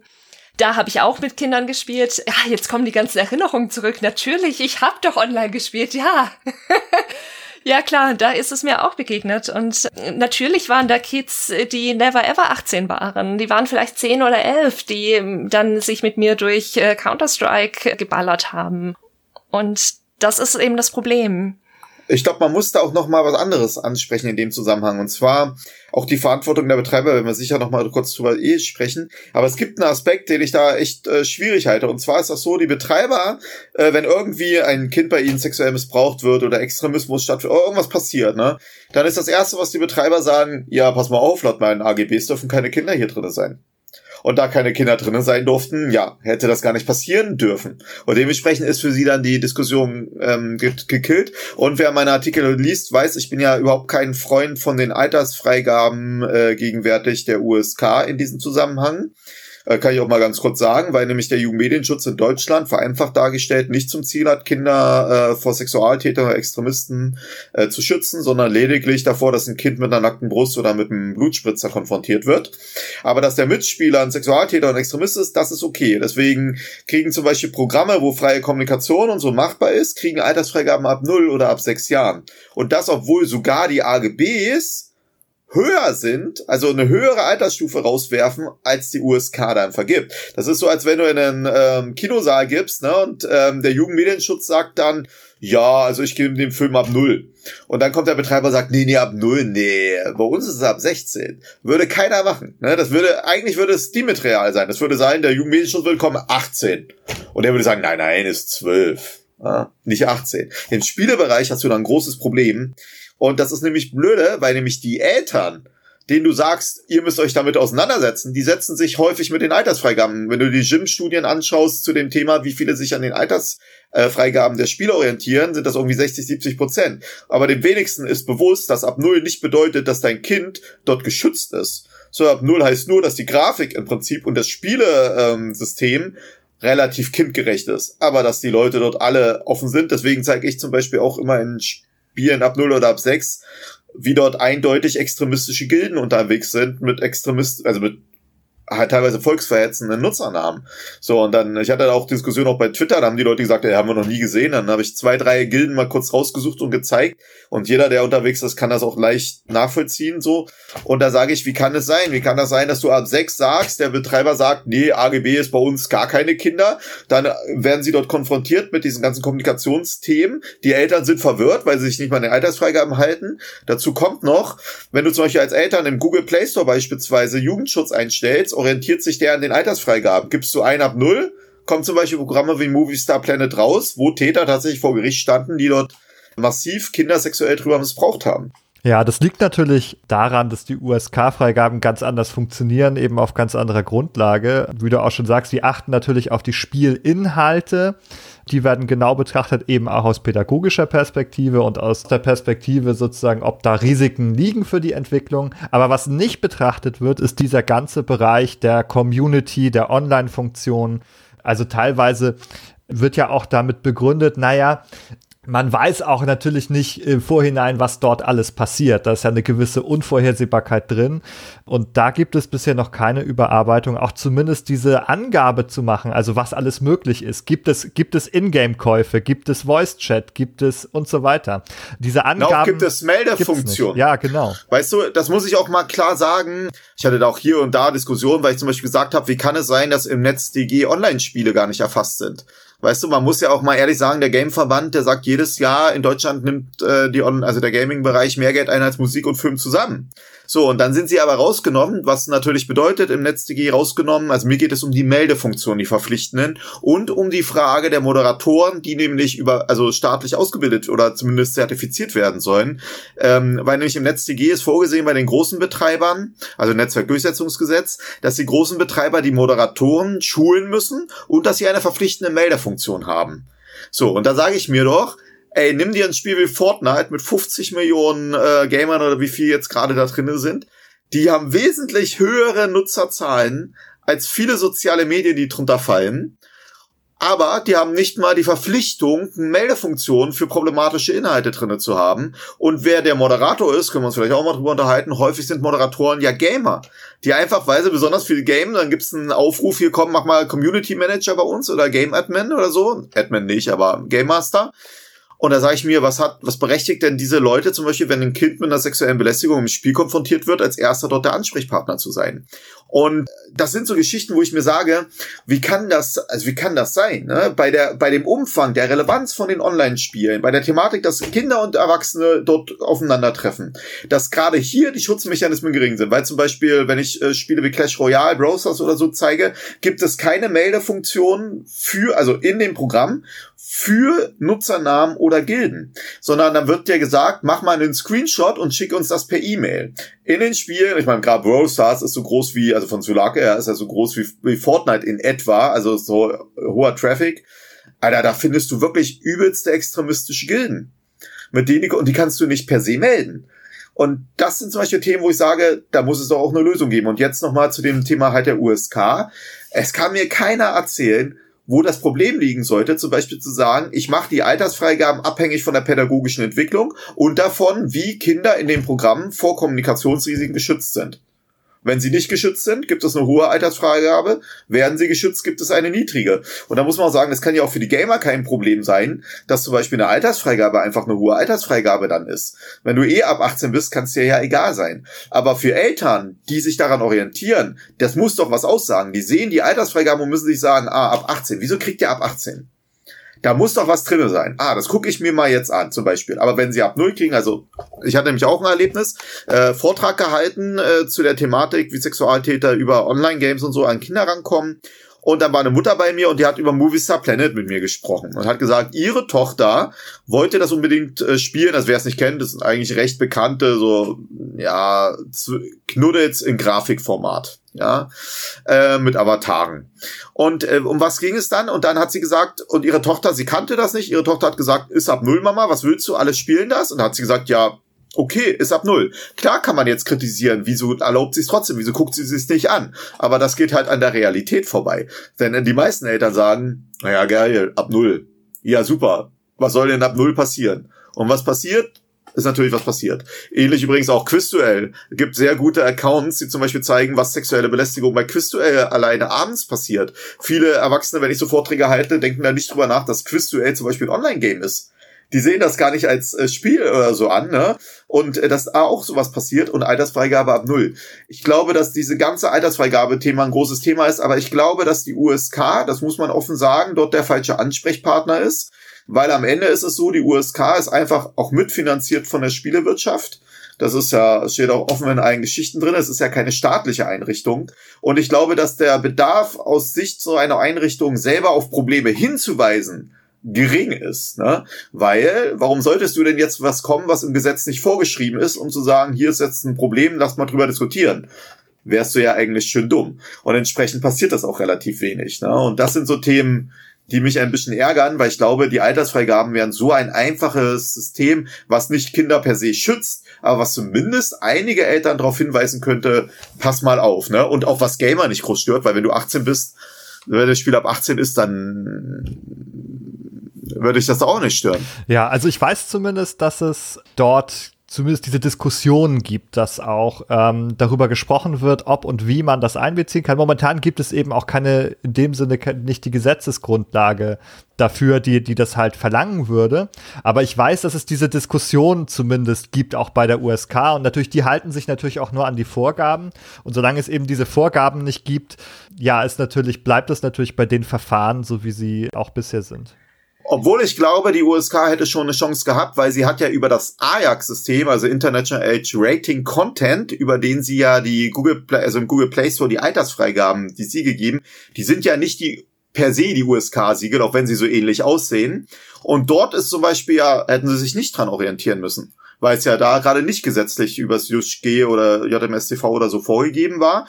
Dort hätte man drüber nachdenken können. Und man muss sagen, gegenwärtig ist ja das Jugendschutzgesetz in Überarbeitung und dort ist vorgesehen, dass in den Altersfreigaben die Kommunikation eine Rolle spielt. Und dort gibt es tatsächlich massiv Widerstände, weil es Leute schon stört, dass man die Altersfreigaben an Kommunikationsrisiken koppelt. Was ich ganz ehrlich sagen muss, äh, was ich überhaupt nicht so richtig einsehe, weil das ist eine einfache Geschichte. Schützt die Kinder in Kommunikation oder sorgt dafür, dass keine Kinder reinkommen? Oder akzeptiert eine hohe Altersfreigabe? Wir sind ja jetzt schon so mitten in dieser Diskussion, was man denn tun kann und wie man Kinder und überhaupt Menschen, die in irgendeiner Form Opfer von kriminellen Handlungen werden, schützen kann. Und was ich mich gefragt habe, ist, ich bin mir nicht sicher, inwieweit dieses Thema Altersfreigabe schlussendlich zielführend ist, weil ja. also ich glaube schon, dass es natürlich, dass man das deswegen nicht aussparen sollte, um Gottes Willen, das natürlich nicht. Aber ich glaube andererseits, was wir jetzt auch schon erleben, ist ja eben, dass wir auch in Spielen, die ab 18 sind, ganz, ganz viele Kinder und Jugendliche sehen, die da eigentlich nicht drin sein sollten. Und ich glaube, du kannst vielleicht mit äh, noch mehr Mods und mit noch mehr äh, Überwachung in Anführungszeichen in welcher Form sie dann auch immer stattfinden mag, vielleicht dafür sorgen, dass weniger Kinder drin sind, dass die gesperrt werden oder was auch immer. Ich glaube aber, dass das das Problem schlussendlich nicht löst. Und ähm, was ich immer wieder erlebe, ist, ich bin mit einem Kollegen viel an Schulen unterwegs und wir halten Vorträge zum Thema Gaming, eben unter anderem auch dazu, was für Eltern da wichtig zu wissen ist. Und was ich da ganz oft erlebe, ist, dass ganz viele Eltern da tatsächlich kein Bewusstsein für haben, was da in diesen Gaming-Communities eben auch passiert. Also seien es jetzt ähm, sexuelle Anbahnungen, seien es, was du gerade erzählt hast. Es gibt ja ja super viel an Rechtsextremismus und anderem Extremismus, der da kommuniziert wird. Und das sind alles Gebiete, bei denen die Eltern in der jetzigen Generation in meinem Empfinden, zumindest die, die zu den Vorträgen können, kommen, äh, da wenig Ahnung davon haben. Und klar werden die, die Ahnung haben, wahrscheinlich auch nicht zu so Vorträgen kommen. Dennoch sind da immer viele Menschen, die da sehr erstaunt sind. Und was ich mich gefragt habe, ist, ob das in 10, 15 Jahren anders sein wird. Also wenn die Generation, die jetzt gerade noch aktiv spielt und diese ganzen Erfahrungen in den Online-Communities auch selber macht und dafür ein Bewusstsein hat, wenn die Kinder kriegen, ob sich da grundsätzlich was verändert. Aber da muss ich dir ehrlich sagen, ich glaube, die Diskussion ist, ist jetzt eigentlich meine Generation. Also ich bin knapp 40, natürlich sehe ich nicht so aus, aber knapp 40, ja. Äh, und ich habe ja schon Kinder in der Altersstufe und ich bin voll schon als Gamer aufgewachsen. Und ich würde sagen, dass alle unter 40 auch statistisch gesehen gezockt haben. Äh, mag sein, dass zu meiner, als ich noch jung war, unter 20 war halt Online-Bereich noch nicht, weil wir mussten uns mit einem 56K-Modem noch einzocken. Und ich bin übrigens auch so ein Typ, der es noch gewusst hat, wie man seine Config Sys und Auto-Exit-Bat und so äh, konfiguriert, um, um Speicher speicherfreie jungen Hüpfer, ihr kennt das gar nicht mehr, ne? Und dann speicherfrei zu schaufeln, um seine Games zu zocken. Äh, das habe ich noch alles äh, hinter mich gebracht. Worauf will ich aber hinaus? Ich glaube, dass meine Generation bereits diese Generation ist. Und es hat nichts geändert. Ich habe die Erfahrung, die du nämlich machst, auch gemacht. Und ich glaube bei den Vorträgen. Und ich glaube sogar, dass das, äh, dass es nicht die Leute sind, die wegbleiben, die Erfahrung haben, sondern ich glaube, dass die, die sich halbwegs mit auskennen, dorthin gehen, weil sie nämlich sehen wollen, was es Neues gibt und wie die Situation ist. Und dass das Zeichen halt ist, dass die, die wegbleiben, dass das ein ganz schlechtes Zeichen ist, weil ich sage immer wieder, die, die kommen, sind eigentlich nicht die, die du erreichen musst. Ne? Ja, das ist richtig. Und das ist ein Riesenthema und deswegen kommen wir, komme ich immer zu einem Punkt. Ich glaube, es wird immer Kinder geben, deren Eltern die Fähigkeiten nicht erlangen, um die Kinder zu begleiten oder deren Eltern einfach keinen Bock drauf haben, ihren Kindern was beizubringen. Ich weiß, es ist für uns immer schwierig zu verstehen, aber es gibt, ihr wisst vielleicht besser als ich, Eltern, die interessieren ihre Kinder einen Scheiß.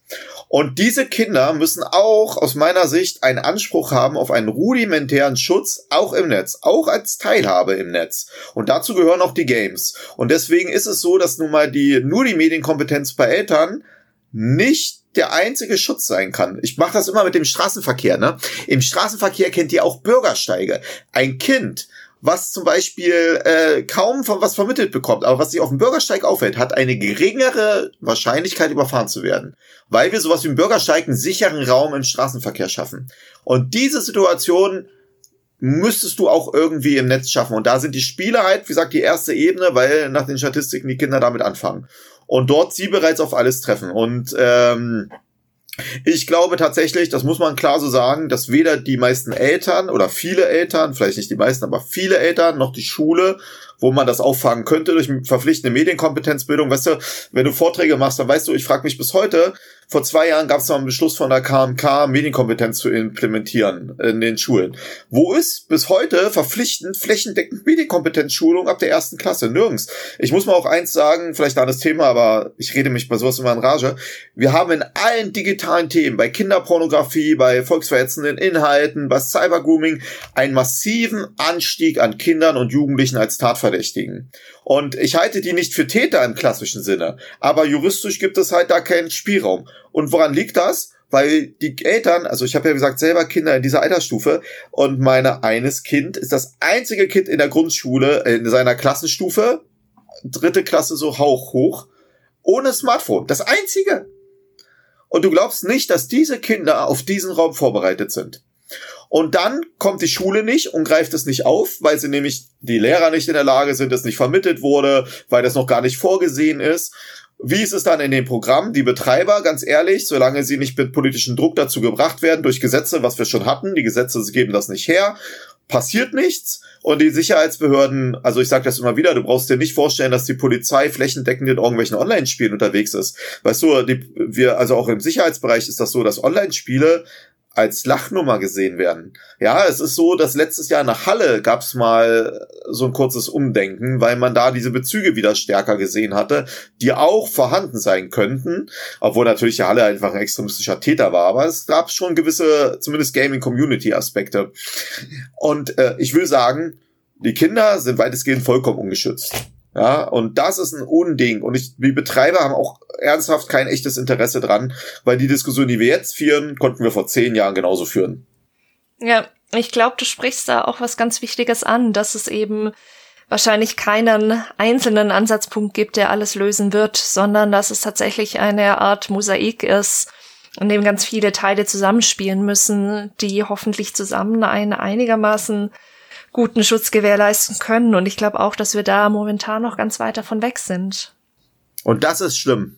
Weil ich muss noch eins sagen, weißt du, vor zehn, also vor sieben Jahren habe ich einen Artikel gelesen in einem äh, LKA-Bericht aus Niedersachsen. Und dort hieß es, Kinder nehmen den sexuellen Missbrauch übers Netz als absolut, also sexuelle Belästigung als absolute Normalität wahr, empfinden es nicht mehr als Straftat und deswegen wird das zum Beispiel auch nicht zur Anzeige gebracht. Dasselbe ist heute immer noch der Fall. Wie kann das sein? Wie kann man das als Gesellschaft zulassen? So, ne? Und das ist auch in Online-Spielen, wie gesagt, ein Thema. Das geht, also, äh, ja, es ärgert mich einfach. Es tut mir leid.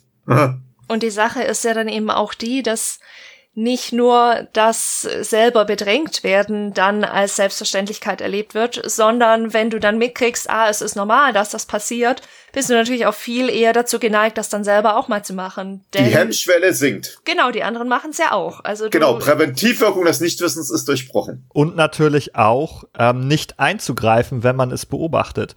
Das ist natürlich auch ein ganz großes Problem, dass man Riesenthema. natürlich ständig eigentlich sowas gegenüber anderen beobachtet und jetzt mal von Bystander-Effekten sowieso abgesehen, ähm, das auch schon wieder als so normal erlebt und du denkst, ja, ich würde es jetzt auch wegstecken, dann soll die andere Person das jetzt auch mal wegstecken.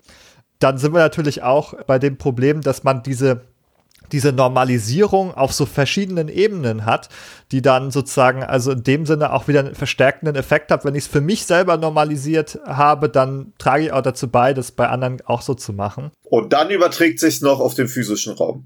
Weil wenn du das gewohnt bist, zum Beispiel eine sexuelle Belästigung, also hier ist normal, hier die Alte so anzusprechen und so, ja, warum da nicht auch im Netz? Übrigens, ich bin großer Fan von Zimbardo teilweise. Und Zimbardo, der hat ja neuerdings auch so einen Ansatz mit seinen Heldengeschichten. Äh, der sagt, was ich auch nachvollziehbar bin aus der Kriminologie, er sagt, auch gute Taten haben eine Hemmschwelle. Wie dieses bei, bei Sender-Geschichten, das zu durchbrechen, zu sagen, ich will handeln. Und deswegen ist es so wichtig, auch im Netz, dass die Leute versuchen, positiv zu handeln, um den anderen die Hemmschwelle auch positiv positiv zu handeln zu senken oder erhöhen, jetzt komme ich schon zu senken. Ja. Auch zu senken die positive Hemmschwelle. Finde ich ein super Ansatz. So, ich war früher, habe ich immer gedacht, ob Counterspeech und sowas irgendwas bringt, aber mittlerweile bin ich da umgedreht. Gab ja auch die ersten Studien, die da auf äh, positive Effekte hinweisen und bin mittlerweile ein großer Fan von, aber wegen Zimbardo. Und weil ich finde, das kennt jeder aus dem physischen Raum auch. Man denkt sich, muss ich was machen? Sollte ich was machen? Ich sollte was machen? Ah, jetzt ist die Situation vorbei hätte ich mal lieber gehandelt. Und genau das muss auch durchbrochen sein. Da sind wir natürlich auch bei äh, absoluten psychologischen Grundlagen, die auch gar nicht neu sind. Denn natürlich hat man immer auch Modelllernen, dass man halt von dem lernt, was man bei anderen beobachtet. Und wenn man halt immer diese negativen Sachen beobachtet, die toxische Verhalten beobachtet, dann lernt man natürlich auch das zu akzeptieren und, und umzusetzen. Und wenn man andersrum, wie du sagst, wenn man auch positive prosoziale Verhaltensweisen beobachtet, dann lernt man die natürlich auch genauso. Und deshalb halte ich das, glaube ich, auch aus diesem Grund für wichtig, die auch äh, walten zu lassen. Da möchte ich gerne noch zwei Sachen hinzufügen. Es ist mir jetzt doch ein Bedürfnis, weil der Begriff Bystander-Effekt jetzt mehrmals gefallen ist und ich mir nicht sicher bin, ob alle unsere HörerInnen darüber Bescheid wissen, was das genau bedeutet, was das für ein Effekt ist. Der ist in der Psychologie tatsächlich sehr bekannt und wird gerne an dem Beispiel eines Unfalls erklärt. Wenn ein Unfall auf einer Straße passiert, auf der ganz viele Autos vorbeifahren, dann ist die Wahrscheinlichkeit relativ gering, wenn dann ein Auto zum Beispiel im Straßengraben liegt, dass jemand anhält, weil jeder denkt, da sind so viele andere Menschen, die da auch fahren, es hält ja irgendwie auch keiner an, dann brauche ich das jetzt auch nicht, kann ja jemand anderes machen. Wenn jetzt ein Auto aber auf einer Straße verunglückt, auf dem nur ganz selten ein anderes Auto vorbeikommt, ist die Wahrscheinlichkeit, dass der nächste, der vorbeikommt und anhält, sehr viel höher, eben genau dadurch, dass man weiß, ich kann die Verantwortung jetzt nicht an jemand anderen abgeben, der da vielleicht vorbeikommt, sondern ich bin jetzt der Einzige, der Verantwortung übernehmen kann.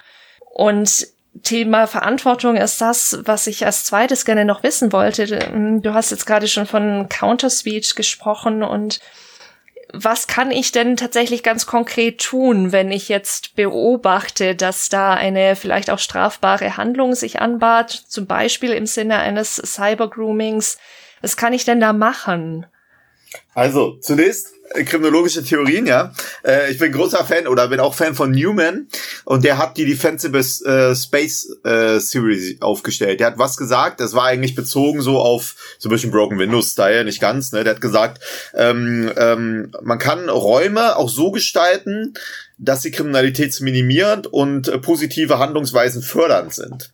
Und ich habe die in meinem äh, neuesten Sammelband Cyberkriminologie, habe ich jetzt hier nicht liegen, ähm, habe ich einen Artikel mit einer Kollegin geschrieben und habe das über die auf den digitalen Raum übertragen auf die sozialen Medien und habe gefragt, inwiefern können soziale Medien und Online-Games gestaltet werden, äh, aufgrund der Maßnahmen von Human, um eventuell dort ein positives Verhaltensweise zu machen. Und da alles geht natürlich nicht übertragbar, weil manchmal auch bauliche Maßnahmen, das gibt's natürlich so jetzt klassisch nicht. Könnte es aber auch geben, wenn man zum Beispiel wie Second Life tatsächlich dann äh, selbst alles gestalten kann. Gibt's ja ein paar Spiele, also in dem Open Sandbox Games oder so können wir drüber reden. Aber was würde ich eigentlich sagen? Ein Eckpunkt von äh, Newman war immer, dass er gesagt hat, es muss ein äh, positives Milieu geschaffen werden. Es muss halt ein Milieu Milieu von guten äh, Leuten geschaffen werden, die sich mit dem Programm identifizieren können. Also eine Art Bindung an das, äh, also an das Viertel jetzt Programm, an das Programm, wo man sagt, man will es sich nicht kaputt machen lassen. Und deswegen geht man gegen die Leute vor, die zum Beispiel jetzt Griefer sind, Flamer, also die Stress machen, äh, auch Hater und so und will dagegen vorgehen. Und das kann man auch übertragen auf Gilden. Also in meinen Gilden zum Beispiel, wo wir sind, gehen wir immer, versuchen wir immer explizit gegen vorgehen, wenn wir Leute mit extremistischen Gil äh, Nutzernamen haben, die Kommentare, also wir haben Beispiel so Hopper von einer Gilde zur anderen, den Vorteile abkassieren. Ähm, und äh, dort schreiben wir gleich an, nee, gibt's nicht, wir warnen die teilweise die Leute auch oder wir melden sie. Jetzt zu dem Thema, das wollte ich nur noch mal sagen, dass ich das wichtig finde, dass wir versuchen, müssen, eine positive Gaming-Community zu schaffen, um gegen toxische Elemente vorzugehen. Übrigens, ich fand auch mal interessant äh, bei League of Legends das Tribunal.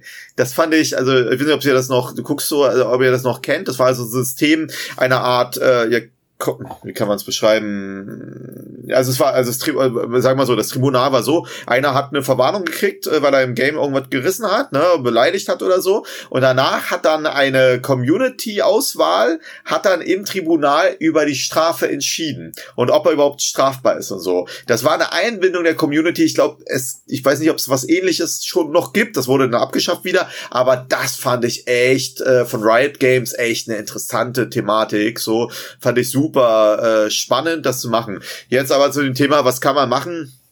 Äh, Cybergrooming und sowas, ne? Also ich glaube nicht, dass du als Außenstehender per se Cybergrooming erkennst im Online-Gaming-Bereich. Warum? Du müsstest wissen, dass es ein Kind ist, ein echtes Kind. Du müsstest wissen, wie der kommuniziert und klassisch ist, dass die Kommunikation aus Global Chats übertragen wird auf DMs, äh, äh, Gilden-Chats äh, und so. Das wirst du so gut wie gar nicht mitkriegen, wenn du es mitkriegen solltest kann ja mal passieren, ne? Dann ist natürlich das erste Screenshot anfertigen von den Chatgeschichten und sofort eine Anzeige durchziehen, ne? Äh, und sehen, ob du die vielleicht warnst. Ich muss aber gleich eins zu sagen, ich würde nicht nur die Betreiber informieren, sondern ich würde gleich über eine Internetwache oder, wenn du kein, wenn du es noch einfach machen willst, einfach über die sozialen Medien äh, einen offiziellen Polizeiaccount anschreiben, zum Beispiel bei Twitter. Ähm, aber das nur, wenn du keine Lust hast, auf die Internetwachen zu gehen. Ne? Äh, und dann würde ich einfach mal einen Screenshot damit dann bei denen äh, per Direktnachricht schicken und sagen, das und das habe ich hier erlebt. Was sagt ihr zu? Weil die Polizei hat ein Legalitätsprinzip, die muss so oder so handeln. Da ist die Art und Weise der Anzeige oder der, der, der Information vollkommen egal und die müsste machen machen. Ne? Und äh, das ist, äh, ist mir per se jetzt wichtig, aber ich muss noch mal sagen, ich halte die Option, dass du das erkennst, äh, für exorbitant niedrig. Ne? Äh, selbst ich würde das nicht auf Anhieb erkennen. Du erkennst zwar, wenn einer sexuelle Belästigung begeht, aber wie gesagt, eigentlich sind sexuelle Belästigungen ja nicht per se strafbar das ist dann schwierig, ne? Und äh, man muss sagen, ähm, auch bei den Community Managern, also ich weiß, die machen, viele machen sicher einen guten Job, aber es gibt halt auch negative Sachverhalte. Ähm, äh, zum Beispiel aus den Niederlanden, gut, kann man jetzt vielleicht nicht bei uns übertragen, gab es aber auch im Habo Hotel einen Fall, äh, da zum Beispiel der Community Manager für äh, virtuelle Vorteile äh, von einer Zwölfjährigen entsprechende äh, ja, Handlungsweisen erhalten. Man muss halt auch zu sagen, es gibt ja auch gar keine ja, äh, es gibt keine Ausbildung, es gibt keine äh, Standards für Moderatoren, für Community Manager. Und ich verstehe das bei kleinen Spielen, die sich so gerade über Wasser halten, aber bei großen Geschichten, verstehe ich es nicht. Und ich verstehe, also ich weiß nicht, ich musste mal mein Studium ganz früh, als ich noch was anderes studiert habe, äh, über, über so einen Sicherheitsdienst habe ich dann finanziert, habe dann bei Hertha und sowas äh, oder anderen Fußballvereinen habe ich dann als Ordner gestanden und dann Karten abgerissen. Und selbst die Leute, die das machen, mussten über die IHK, über die Gewerbeordnung solche Scheine machen, wo sie rudimentär mit Strafrecht, mit äh, Erster Hilfe, Viktimisierung und so ausgebildet wurden. Ich kann nicht verstehen, wieso man sowas nicht bei großen äh, Spielen für die Game äh, Master und Community Manager zum Beispiel auch einfügt. Das wäre zum Beispiel so ein Punkt, den ich dann wiederum einfließen lassen würde in die Altersfreigaben, indem man sagt, hast du sowas? Ja, Punkt. Niedrigere Altersfreigabe, hast du es nicht, hohe Altersfreigabe. Wir sind jetzt ja schon mitten in den, in den Maßnahmen, die man ergreifen kann, um Communities positiver zu gestalten und damit sozusagen auch nicht nur Straftaten zu verhindern, sondern natürlich auch all andere toxische Verhaltensweisen, die vielleicht unter Umständen strafbar sein können, aber jetzt nicht unbedingt nur darunter fallen. Und wir haben jetzt schon einige Bereiche auch abgeklappert, in denen wir Personen und Gruppen identifiziert haben, die sozusagen handeln können. Und ich glaube, was wir jetzt zuletzt hatten, sozusagen die beistehende Person kann halt in manchen Sachverhalten Sachverhalten ne, zum Thema Counter-Speech vielleicht aktiv werden, um auch eine positive Atmosphäre zu schaffen, auch mit einem positiven Beispiel voranzugehen. Aber es gibt auch Bereiche, äh, das sagst du, wie zum Beispiel Cyber-Grooming, die im Versteckten stattfinden, wo ich jetzt als Person, als beistehende Person vielleicht es eh gar nicht mitbekomme oder auch nicht viel machen kann. Wir hatten auch schon die Eltern als Gruppe, die, die aktiv werden kann, äh, im Zusammenhang auch mit den USK-Zeichen. Da hatten wir jetzt auch so ein bisschen die Situation, dass es einerseits gut ist, dass es USK-Zeichen gibt, an denen man sich orientieren kann, aber dass die auch nicht das vollständig abbilden können, was die Gefahrenlage ist. Und ich würde dem auch noch mal hinzufügen, dass es sowieso auch eine Gefahr ist für Eltern, denke ich, sich zu sehr auf so ein Label zu verlassen, weil das kann natürlich eine Abkürzung auch sein für jemanden, der sagt, ich will mich damit nicht auseinandersetzen, da steht ja null. Das hast du vorhin auch beschrieben, da steht ja null, da muss ich nichts weiter wissen, äh, dann bin ich durch damit. Und ich glaube, ich weiß nicht, ob wir das schon in dem Zusammenhang ausreichend angesprochen haben. Die USK-Freigaben oder auch anderes sollte und kann eigentlich nicht ersetzen, sich selbst damit auseinanderzusetzen. Und da muss man vielleicht auch als Älter aus der Komfortzone, aus der eigenen rausgehen und selber mal so ein Spiel spielen oder mitspielen oder zumindest sich daneben setzen und ja, das richtig. miterleben und einfach mal anschauen, was wirklich passiert. Denn Spiele, auch wenn die ab 0, ab 6 sind, es gibt fünf Alterskennzeichen, aber es gibt hunderttausende Spiele, die sind nicht da passiert nicht überall das Gleiche, nur weil das gleiche Alterslabel drauf ist. Das wäre ja Quatsch. Und natürlich sollte man sich mal ansehen, was passiert da eigentlich. Und was man sich dabei auch ansehen kann, jetzt kommt ein bisschen die Psychologie wieder, ist natürlich auch, wie wirkt das auf meine Kinder? Wie gehen die damit um? Vielleicht habe ich ein, Kind, das in seiner Entwicklung oder auch seinem Charakter nach so ist, dass es gut mit etwas umgehen kann, dass es gut vielleicht mit so einer Stresssituation ausbalancieren kann die im Spiel passiert, die vielleicht auch von anderen Mitspielern ausgeht? Oder ist es vielleicht, merke ich, mein, mein Kind ist vielleicht anfällig für so eine Manipulation, die da passiert, wie du es vorhin beschrieben hast, Thomas. Da gibt es dann so jetzt um elf wird jetzt hier geradet und wer nicht antanzt, fliegt raus. Da kann man halt, also da kann es Kinder geben, die sagen, der hat ja einen Vogel, äh, da mache ich nicht mit, aber es kann eben auch Kinder geben, die da total dagegen einknicken. Und da ist es natürlich auch gut zu wissen als Eltern, das äh, zu beobachten und dabei zu sein und dann die auch die individuellen Gefahren zu erkennen. So. Übrigens wollte noch sagen, ich halt Let's Play Videos zum Angucken für Eltern auch eine sehr sinnvolle Geschichte, ne? Wogegen ich aber sagen muss, mit dem Kind zusammen zu zocken, halte ich in den meisten Fällen für eher unsinnig. Warum? Weil nämlich, wenn du vorher kein Gamer bist und du setzt dich mit deinem Kind hin, stell dir mal vor, du bist Street Fighter oder keine Ahnung, du spielst FIFA, du zockst mit deiner Mutter, da wirst du zweimal mit ihr spielen und nicht sagen, ja Mann, ist langweilig, äh, macht sich ja hier total platt, so, ne? Ich finde, das müssen schon Eltern selber. Ich mach, gebe übrigens meinen Eltern, wenn ich so einen Vortrag halte, immer noch folgenden Tipp. Ich sage, guck dir, also die meisten Spiele sind ja heutzutage, wisst ihr selber, die Hauptplattform ist ja ein Smartphone mittlerweile geworden im Gaming-Bereich statistisch gesehen. Und ich gebe immer folgenden Hinweis, wenn es als App das Programm gibt, guck dir die Nutzerkommentare in den App Stores an. Dort findest du äh, sehr schnell, also nie die relevantesten, zum Beispiel im Google Play Store, die haben immer vorhin steht die relevantesten, die neuesten. Und dort findest du sehr schnell, ob du problematische Situationen dort erleben würdest. Zum Beispiel, wenn es heißt, alles voller Perverse oder Pädophile hier oder so, oder äh, äh, wird nur abgezockt da kannst du dir immer auch noch mal einen ersten Einstieg holen, wenn du jetzt Elternteil bist, äh, um so vorzuchecken, wollte ich noch mal sagen. Das finde ich auch noch ein ganz guter Tipp. Äh, auf jeden Fall sehr guter Tipp auch. Also auch Let's Plays gucken, sich auf möglichst vielen verschiedenen Kanälen zu bilden. Und das setzt natürlich auch selber Medienkompetenz ein bisschen voraus, ne, Jessica?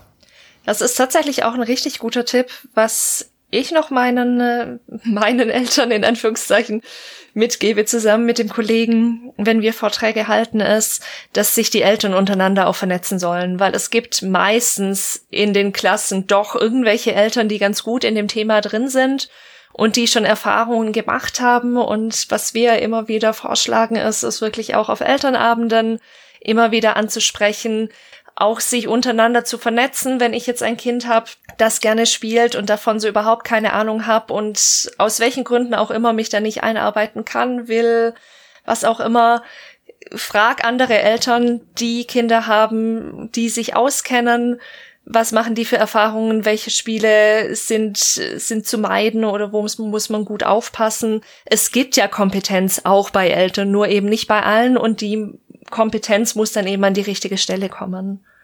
Man muss vielleicht auch noch wissen, ich hatte mal auch eine Geschichte, die hatte mir auch ein bisschen zu denken gegeben. Und zwar, das Problem ist ja eigentlich immer, dass Kinder teilweise die Informationshoheit über ihre Eltern haben in diesen Bereichen, allgemein teilweise in den digitalen Themen.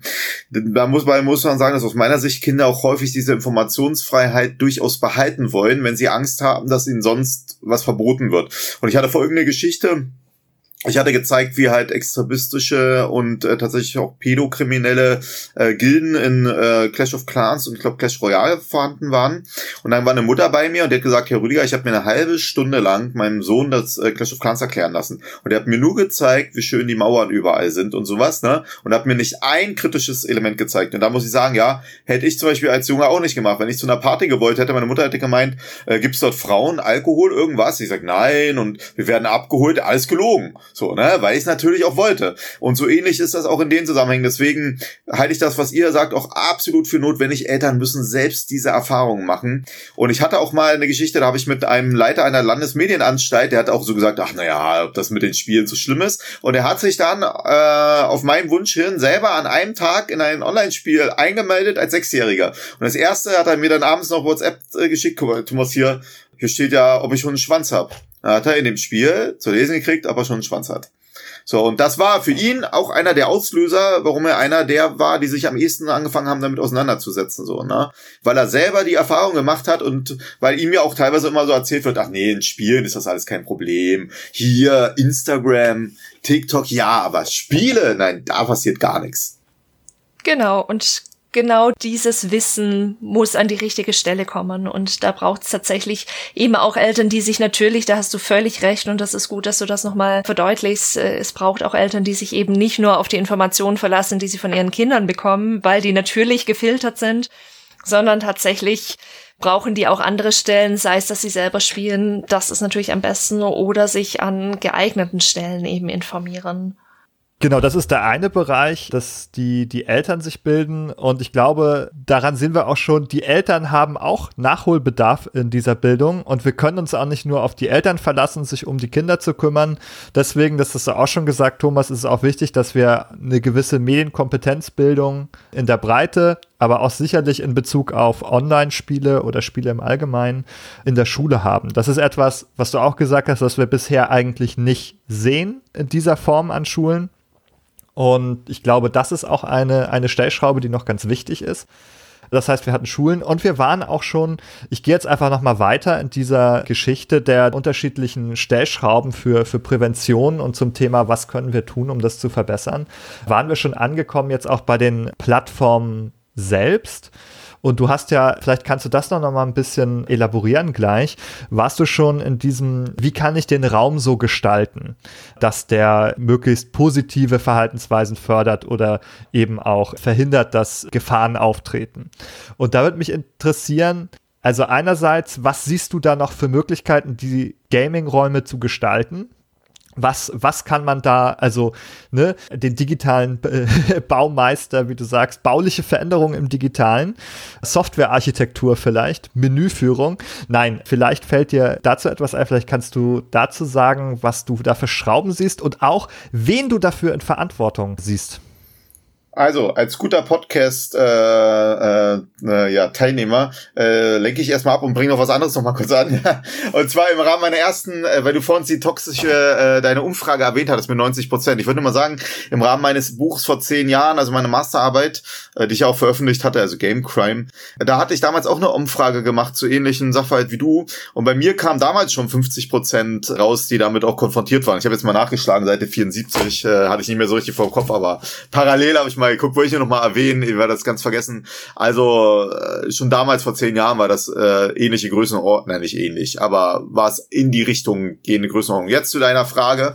Ich sehe tatsächlich die, eine, die ähm, Betreiber als ein ganz wichtiger Eckpfeiler. Ich glaube einerseits, dass es immer, obwohl ich, man muss natürlich sagen, es kommt auch aufs Spielprinzip an. Also bei äh, PvP hast du immer Tendenzen, dass sie sich gegenseitig versuchen fertig zu machen. So bei allen Geschichten, wo sowas mit drin spielt. Trotzdem muss ich ehrlich sagen, finde ich solche Spiele auch am besten. Deswegen würde ich da jetzt auch nicht gegen argumentieren, weil ich finde, das gehört schon dazu. Ich glaube zum Beispiel, also ich würde so anfangen. Ich würde einem Betreiber sagen, du musst ordentliche Wortfilter drinne haben, ja, also dass du gar keine sexuellen Belästigungen als Worte drinne hast und diese Wortfilter, die gegenwärtig eingesetzt sind, sind meistens so schlecht, dass du sie mit einem X im Wort, äh, was weiß ich, hier, wenn du hier Schwanz schreibst, halt machst du Schwanz Punkt NZ äh, und schon bist du durch so, ne? Also kann mir keiner erzählen, dass hier die KI so schlecht ist, dass die dann mit solchen Wortabwandlungen, ich bin jetzt kein Informatiker, aber würde mich schon sehr wundern.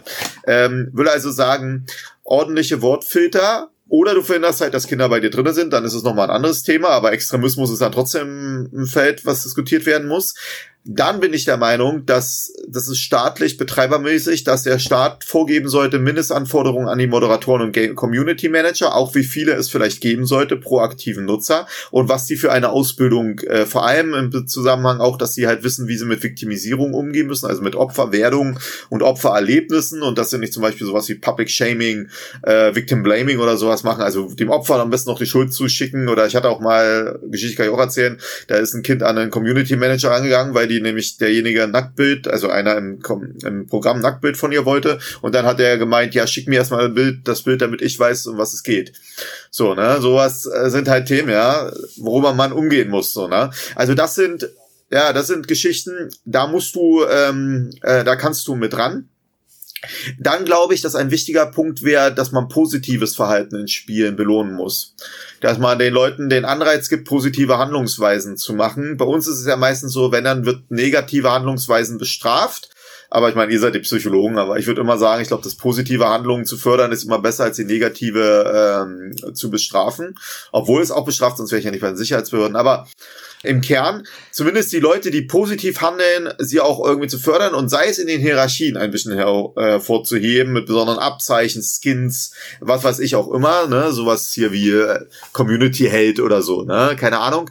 Das würde ich Ihnen empfehlen. Ich würde sagen, dass du aufpassen solltest, dass du eigentlich keine Direktnachrichten, also immer unter der Maßgabe, du hast Kinder in dem Programm. Also alles, was ich sage, gilt dafür, du hast keine Altersverifikation, die fände, dass ein Kind reinkommt, ja. Äh, dass du dann vor allem die Direktnachrichten unter unterbindest, weil das ist der größte, äh, das größte Thema. In vielen Programmen, wo du eine Art virtuelles Haus oder einen virtuellen Raum nur für dich hattest, wo du andere einladen kannst, sind die sexuellen Übergriffe gegen Kinder in diesen Räumen stattgefunden. Das ist also so klassisch wie ich bring dich mal auf meine Wohnung und dann ist dort passiert. Das heißt, da sollte man auch als Community oder als äh, Betreiber aufpassen, dass das nicht äh, vorhanden ist. Dann sollte man immer klare Meldefunktionen haben und zwar nicht nur für die Kommentare, auch für Nutzernamen Namen und Community-Namen, also für Gildennamen. Das wären so ein paar Gedanken, einfache äh, Alarm-Buttons vielleicht äh, so in diese Richtung. Aber ich muss äh, noch mal eins sagen, man könnte es auch ganz knallhart machen und zwar Club Pinguin. Ich weiß nicht, ob das noch einer kennt von Walt Disney vor einigen Jahren. Ist auch so ein klassisches wie Fraggers. Kennt einer Fraggers noch? Ah ja, gut, was soll's, ihr seid auch noch zu jung. also Club Penguin und Fraggers waren so ähnliche Geschichten, auch wie Movie Star Planet. Du läufst mit deinem Avatar rum, ist mehr im Chatraum, im Chatraum, also wie Habbo auch, Habbo Hotel. Zumindest was will ich erzählen. Dort gab es einen Modus, wo du nur kommunizieren konntest mit Pop-up-Kommunikation. Äh, also sprich, du triffst jemand, dann hast du ein Hallo, Hi, wie kannst du machen. Ähnlich wie bei Clash Royale, wo du in den äh, Kämpfen nur mit Smileys arbeitest oder mit vorgegebenen Sachen, aber nicht frei chatten kannst. Wenn man Kinder drinne hat, ist das natürlich eine sehr effektive Wahrscheinlichkeit, Risiken zu minimieren. Clash Royale macht es zum Beispiel nicht äh, komplett, weil du dann in den Gilden kommunizierst und dir frei die Nutzernamen und so nennst, worüber dann wiederum was passiert. Aber als Gedanke ist das, wo Kinder sind. Also wenn man wirklich zum Beispiel nur ein reines Kinderspiel machen würde wollen, wäre das zum Beispiel ein Ding, wo ich sagen würde, ja, mach da stufenweise freie Kommunikation, aber nicht komplette freie Kommunikation. Aber da, wo ältere Erwachsene sind, halte ich das für einen Fehler. Da bin ich der Meinung, da muss es andere Möglichkeiten geben, weil äh, das lebt ja gerade davon, dass man kommuniziert. Aber wo wirklich nur Kinder unterwegs sind, kein anderer Schutz, halte ich das für relevant. Ja, was fällt mir noch ein? Das wären so ein paar Punkte. Aber ich muss noch mal eins sagen, man kann auch sagen, totaler Mist, was er erzählt. Es würde mir darum gehen, dass sich sowieso Leute zusammensetzen und ernsthaft darüber diskutieren, was man Betreibern vorgibt und wie man es machen könnte. Ne? Weil das, was kriminologisch sinnvoll ist, muss ja nicht unbedingt jetzt aus Community oder aus Gaming-Geschichte auch per se sinnvoll sein. Und da bin ich einfach der Meinung, aber ich will halt, dass diese Diskussion geführt wird. Ich will, dass sich die Politik klar wird, dass das ein Thema ist, dass die Betreiber dann sich hinsetzen und Gamer mit eingebunden werden, aber nicht nur der Hardcore-Gamer, der hier 25 ist und sagt, Alter, hier gar nichts eingrenzen, sondern alle Altersstufen, vielleicht auch Eltern und die zusammen diskutieren und dann ein Mindestmaß an Maßnahmen entwickeln. Und dann will ich aber, dass dazu jemand auch kommt und ihnen zeigt, was auch passiert. Weil nicht, dass man dann den Betreibern überlässt oder auch anderen Organisationen, die eher Betreiber nah sind, unter Motto, zeigt mal, was ihr habt. Ja, wir haben hier mal eine Beleidigung und das ist eigentlich auch schon das Höchste, aber sonst sehr gesittet, sondern da muss man auch schon mal live zum Beispiel mal vorführen. Ich bin jemand, der zum Beispiel immer live Gilden zeigt. Ne? Ich gehe zu Clash Royale rein oder so oder Brawl Stars und zeige so, jetzt gibst du mal in der Gildensuche zum Beispiel diesen Nutzernamen ein oder diese Gildennamen ein. Und das guckst du dir an, was rauskommt. Du kannst zum Beispiel bei Clash Royale Waffen-SS eingeben. Und dann kannst du gucken, was da rauskommt. Und das finde ich zum Beispiel ist ein Punkt. Und solange wie das geht, solange läuft schief. Ich war gerade noch damit beschäftigt. Du sagte, du hast jetzt verschiedene Beispiele genannt, wie man die Kommunikation vielleicht ein Stück weit einschränken kann. Ich denke, ein ganz, ganz großes und schwieriges Feld ist ja sicher auch Teamspeak. Also alles, was über Voice Chat funktioniert, ist ja Absolut. Super, super schwer zu kontrollieren. Und das wüsste ich auch nicht, wie man das äh, macht, auch mit Discord oder so. Äh, keine Ahnung. Ne?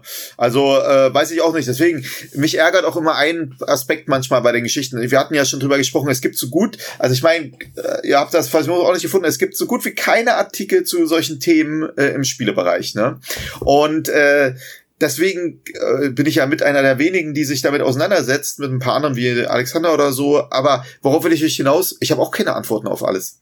Das ist äh, auch keine sinnvollen vielleicht. Ne? Es ist, ich sehe das auch nicht per se als Aufgabe, ne? Weil wenn immer nur der Wissenschaftler sofort auch die Lösung bieten müsste, äh, dann bräuchte er gar nichts bringen. Ich bin der Meinung, zeigt, dass es das Phänomen, dass es diese Phänomene gibt und dass es ein Risiko gibt und überlasst dann den Game Studies Bereich Aufarbeitung. Vielleicht auch nur um zu negieren und zu falsifizieren, um zu sagen, das ist doch eigentlich doch nicht so richtig, das ist nicht so schlimm, weil wir haben hier jetzt Studien erhoben. Und so ähnlich sehe ich das auch da, ne? Ich kann nur sagen, gegenwärtig halte ich das für ziemlich unsicher und äh, man, man kann einfach nachvollziehen, wie was passiert. Ich meine, denkt mal auch selbst bei Minecraft in privaten Servern. Ich weiß nicht, ob ihr den Fall Paul kennt aus der Schweiz. Ein zwölfjähriger Schweizer äh, Junge über einen privaten Server bei Minecraft. Der äh, Admin hat ihm Vorteile eingeräumt. Dann hat sich der Admin mit dem zwölfjährigen jungen Paul getroffen. Ja, was passiert? Hat ihn mit äh, nach Deutschland geholt und das SEK hat ihn eine Woche später rausgeholt. Könnt ihr auch nochmal nachgucken, also ist jetzt kein unbekannter Sachverhalt. Ich will sagen, das kann in allen Programmen vorkommen und überall. Und dieses Thema, da bin ich der Meinung, sollte es eine breite gesellschaftliche Debatte auch von Gamern eingebunden geben, um einen möglichst Kompro also eine Kompromissformel zwischen Sicherheit und Spielspaß herbeizuführen. Aber nicht wie jetzt, dass eher der Spielspaß im Vordergrund steht und die Sicherheit eigentlich für Kinder zumindest ein sehr geringes, äh, geringe Akzeptanz äh, macht und das ist das, was ich gerne hätte. Ich würde gerne haben, dass sich Leute hinsetzen und ich kann, hab's auch nicht. Also ich meine, ich kann gerne zeigen, was passiert, aber ich habe auch jetzt nicht die Lösung. So, das ist mir auch wichtig, weil wenn du nämlich immer kommst mit Lösungen, dann kommen nämlich immer Leute und sagen, äh, es funktioniert so gar nicht. Das ist ja Müll, was du gemacht hast. Und damit ist dann die Diskussion teilweise gestorben unter Motto, ja, wenn das da Müll ist, was er erzählt, dann stimmt die ganze Debatte nicht. Und das, das darf man einfach nicht zulassen. Deswegen offene Diskussion, offene Bitte an alle, die sich damit interessieren, auseinandersetzen beschäftigt euch mit, stellt andere Fragen, findet andere Lösungen, findet raus, dass das vielleicht doch falsch ist, wie man sieht und dass es bessere Varianten gibt. Und bin ich dankbar und freue mich über jeden wissenschaftliche Auseinandersetzung, die konstruktiv ist. Vielen Dank, Thomas. Ich glaube, es ist immer eine sehr gute Idee, sich zusammenzusetzen und solche Themen zu diskutieren. Deswegen haben wir das auch heute gemacht hier im Podcast und wir werden das in diesem Podcast auch immer wieder machen. Wir setzen uns sowieso zusammen und wenn wir können, setzen wir uns auch mit Expertinnen und Experten zusammen, wie mit dir, Thomas. Und auch wenn wir hier auch keine Patentlösung immer finden, ist es auf jeden Fall wichtig, dass wir diese Diskussion weiterführen und du hattest schon dein Schlusswort am Anfang, lieber Thomas, aber ich wiederhole gerne nochmal, wenn ihr etwas zu diesen äh, Themen zu sagen habt, dann könnt ihr das einreichen als Beitrag für die nächste Publikation, richtig? Thomas. Genau. Also wir machen noch natürlich, wie es so ist, einen klassischen Call for Papers oder Call for Articles, wie auch immer, ne? Oder Call for Chapters. Gibt ja verschiedene Begriffe für, ja. Und dann sind wir auf jeden Fall, denke ich mal, dankbar, äh, Alexander, Dr. Alexander Pfeiffer und ich, äh, weil wir das wieder aufgreifen wollen, weil wir es für wichtig halten. Und, das ist mir auch ganz wichtig, auch gerne kritische Geschichten, die das kritisch sehen. Ja, also die Wissenschaft lebt davon, dass man alle Seiten versucht zu betrachten und äh, sich damit auseinandersetzt und so. Und vielleicht habt habt ihr ja auch beide äh, Lust, irgendwas dazu beizusteuern, ne? weil es euch ein bisschen interessiert oder so, sind wir immer dankbar und ihr seid so gut wie genommen, äh, auch ohne Exposé. oh, jetzt ist ja die, die Vetternwirtschaft in dieser Podcast-Folge verewigt. Selbstverständlich, selbstverständlich werden unsere Beiträge. Das Recht des Herausgebers. selbstverständlich werden unsere Beiträge, sollten wir sie einreichen, in einem ganz strengen Review-Verfahren von euch bewertet und nur dann akzeptiert, wenn sie auch wissenschaftlich einwandfrei und hervorragend sind. Und äh, jetzt, äh, Thomas, hast du schon dein zweites Schlusswort gesprochen. Andere würden sich da umsehen und denken, Mensch, ich hätte auch gern mein Schlusswort oder ich hätte auch gern mal das letzte Wort. Wenn ihr, liebe Hörerinnen und Hörer, das letzte Wort haben wollt, dann könnt ihr uns gerne zu dieser Folge einen Kommentar auf unserer Website behind-the-screens.de hinterlassen und selbstverständlich nehmen wir auch das letzte Wort und mittlere Worte und auch anfangende Worte in Form einer Bewertung bei iTunes mit einem kleinen Kommentar, wie euch die aktuellen Folgen gefallen. Und in diesem Sinne wünsche ich euch noch einen schönen Tag, Abend oder wo ihr gerade seid und verabschiede mich. Tschüss, macht's gut. Tschüss.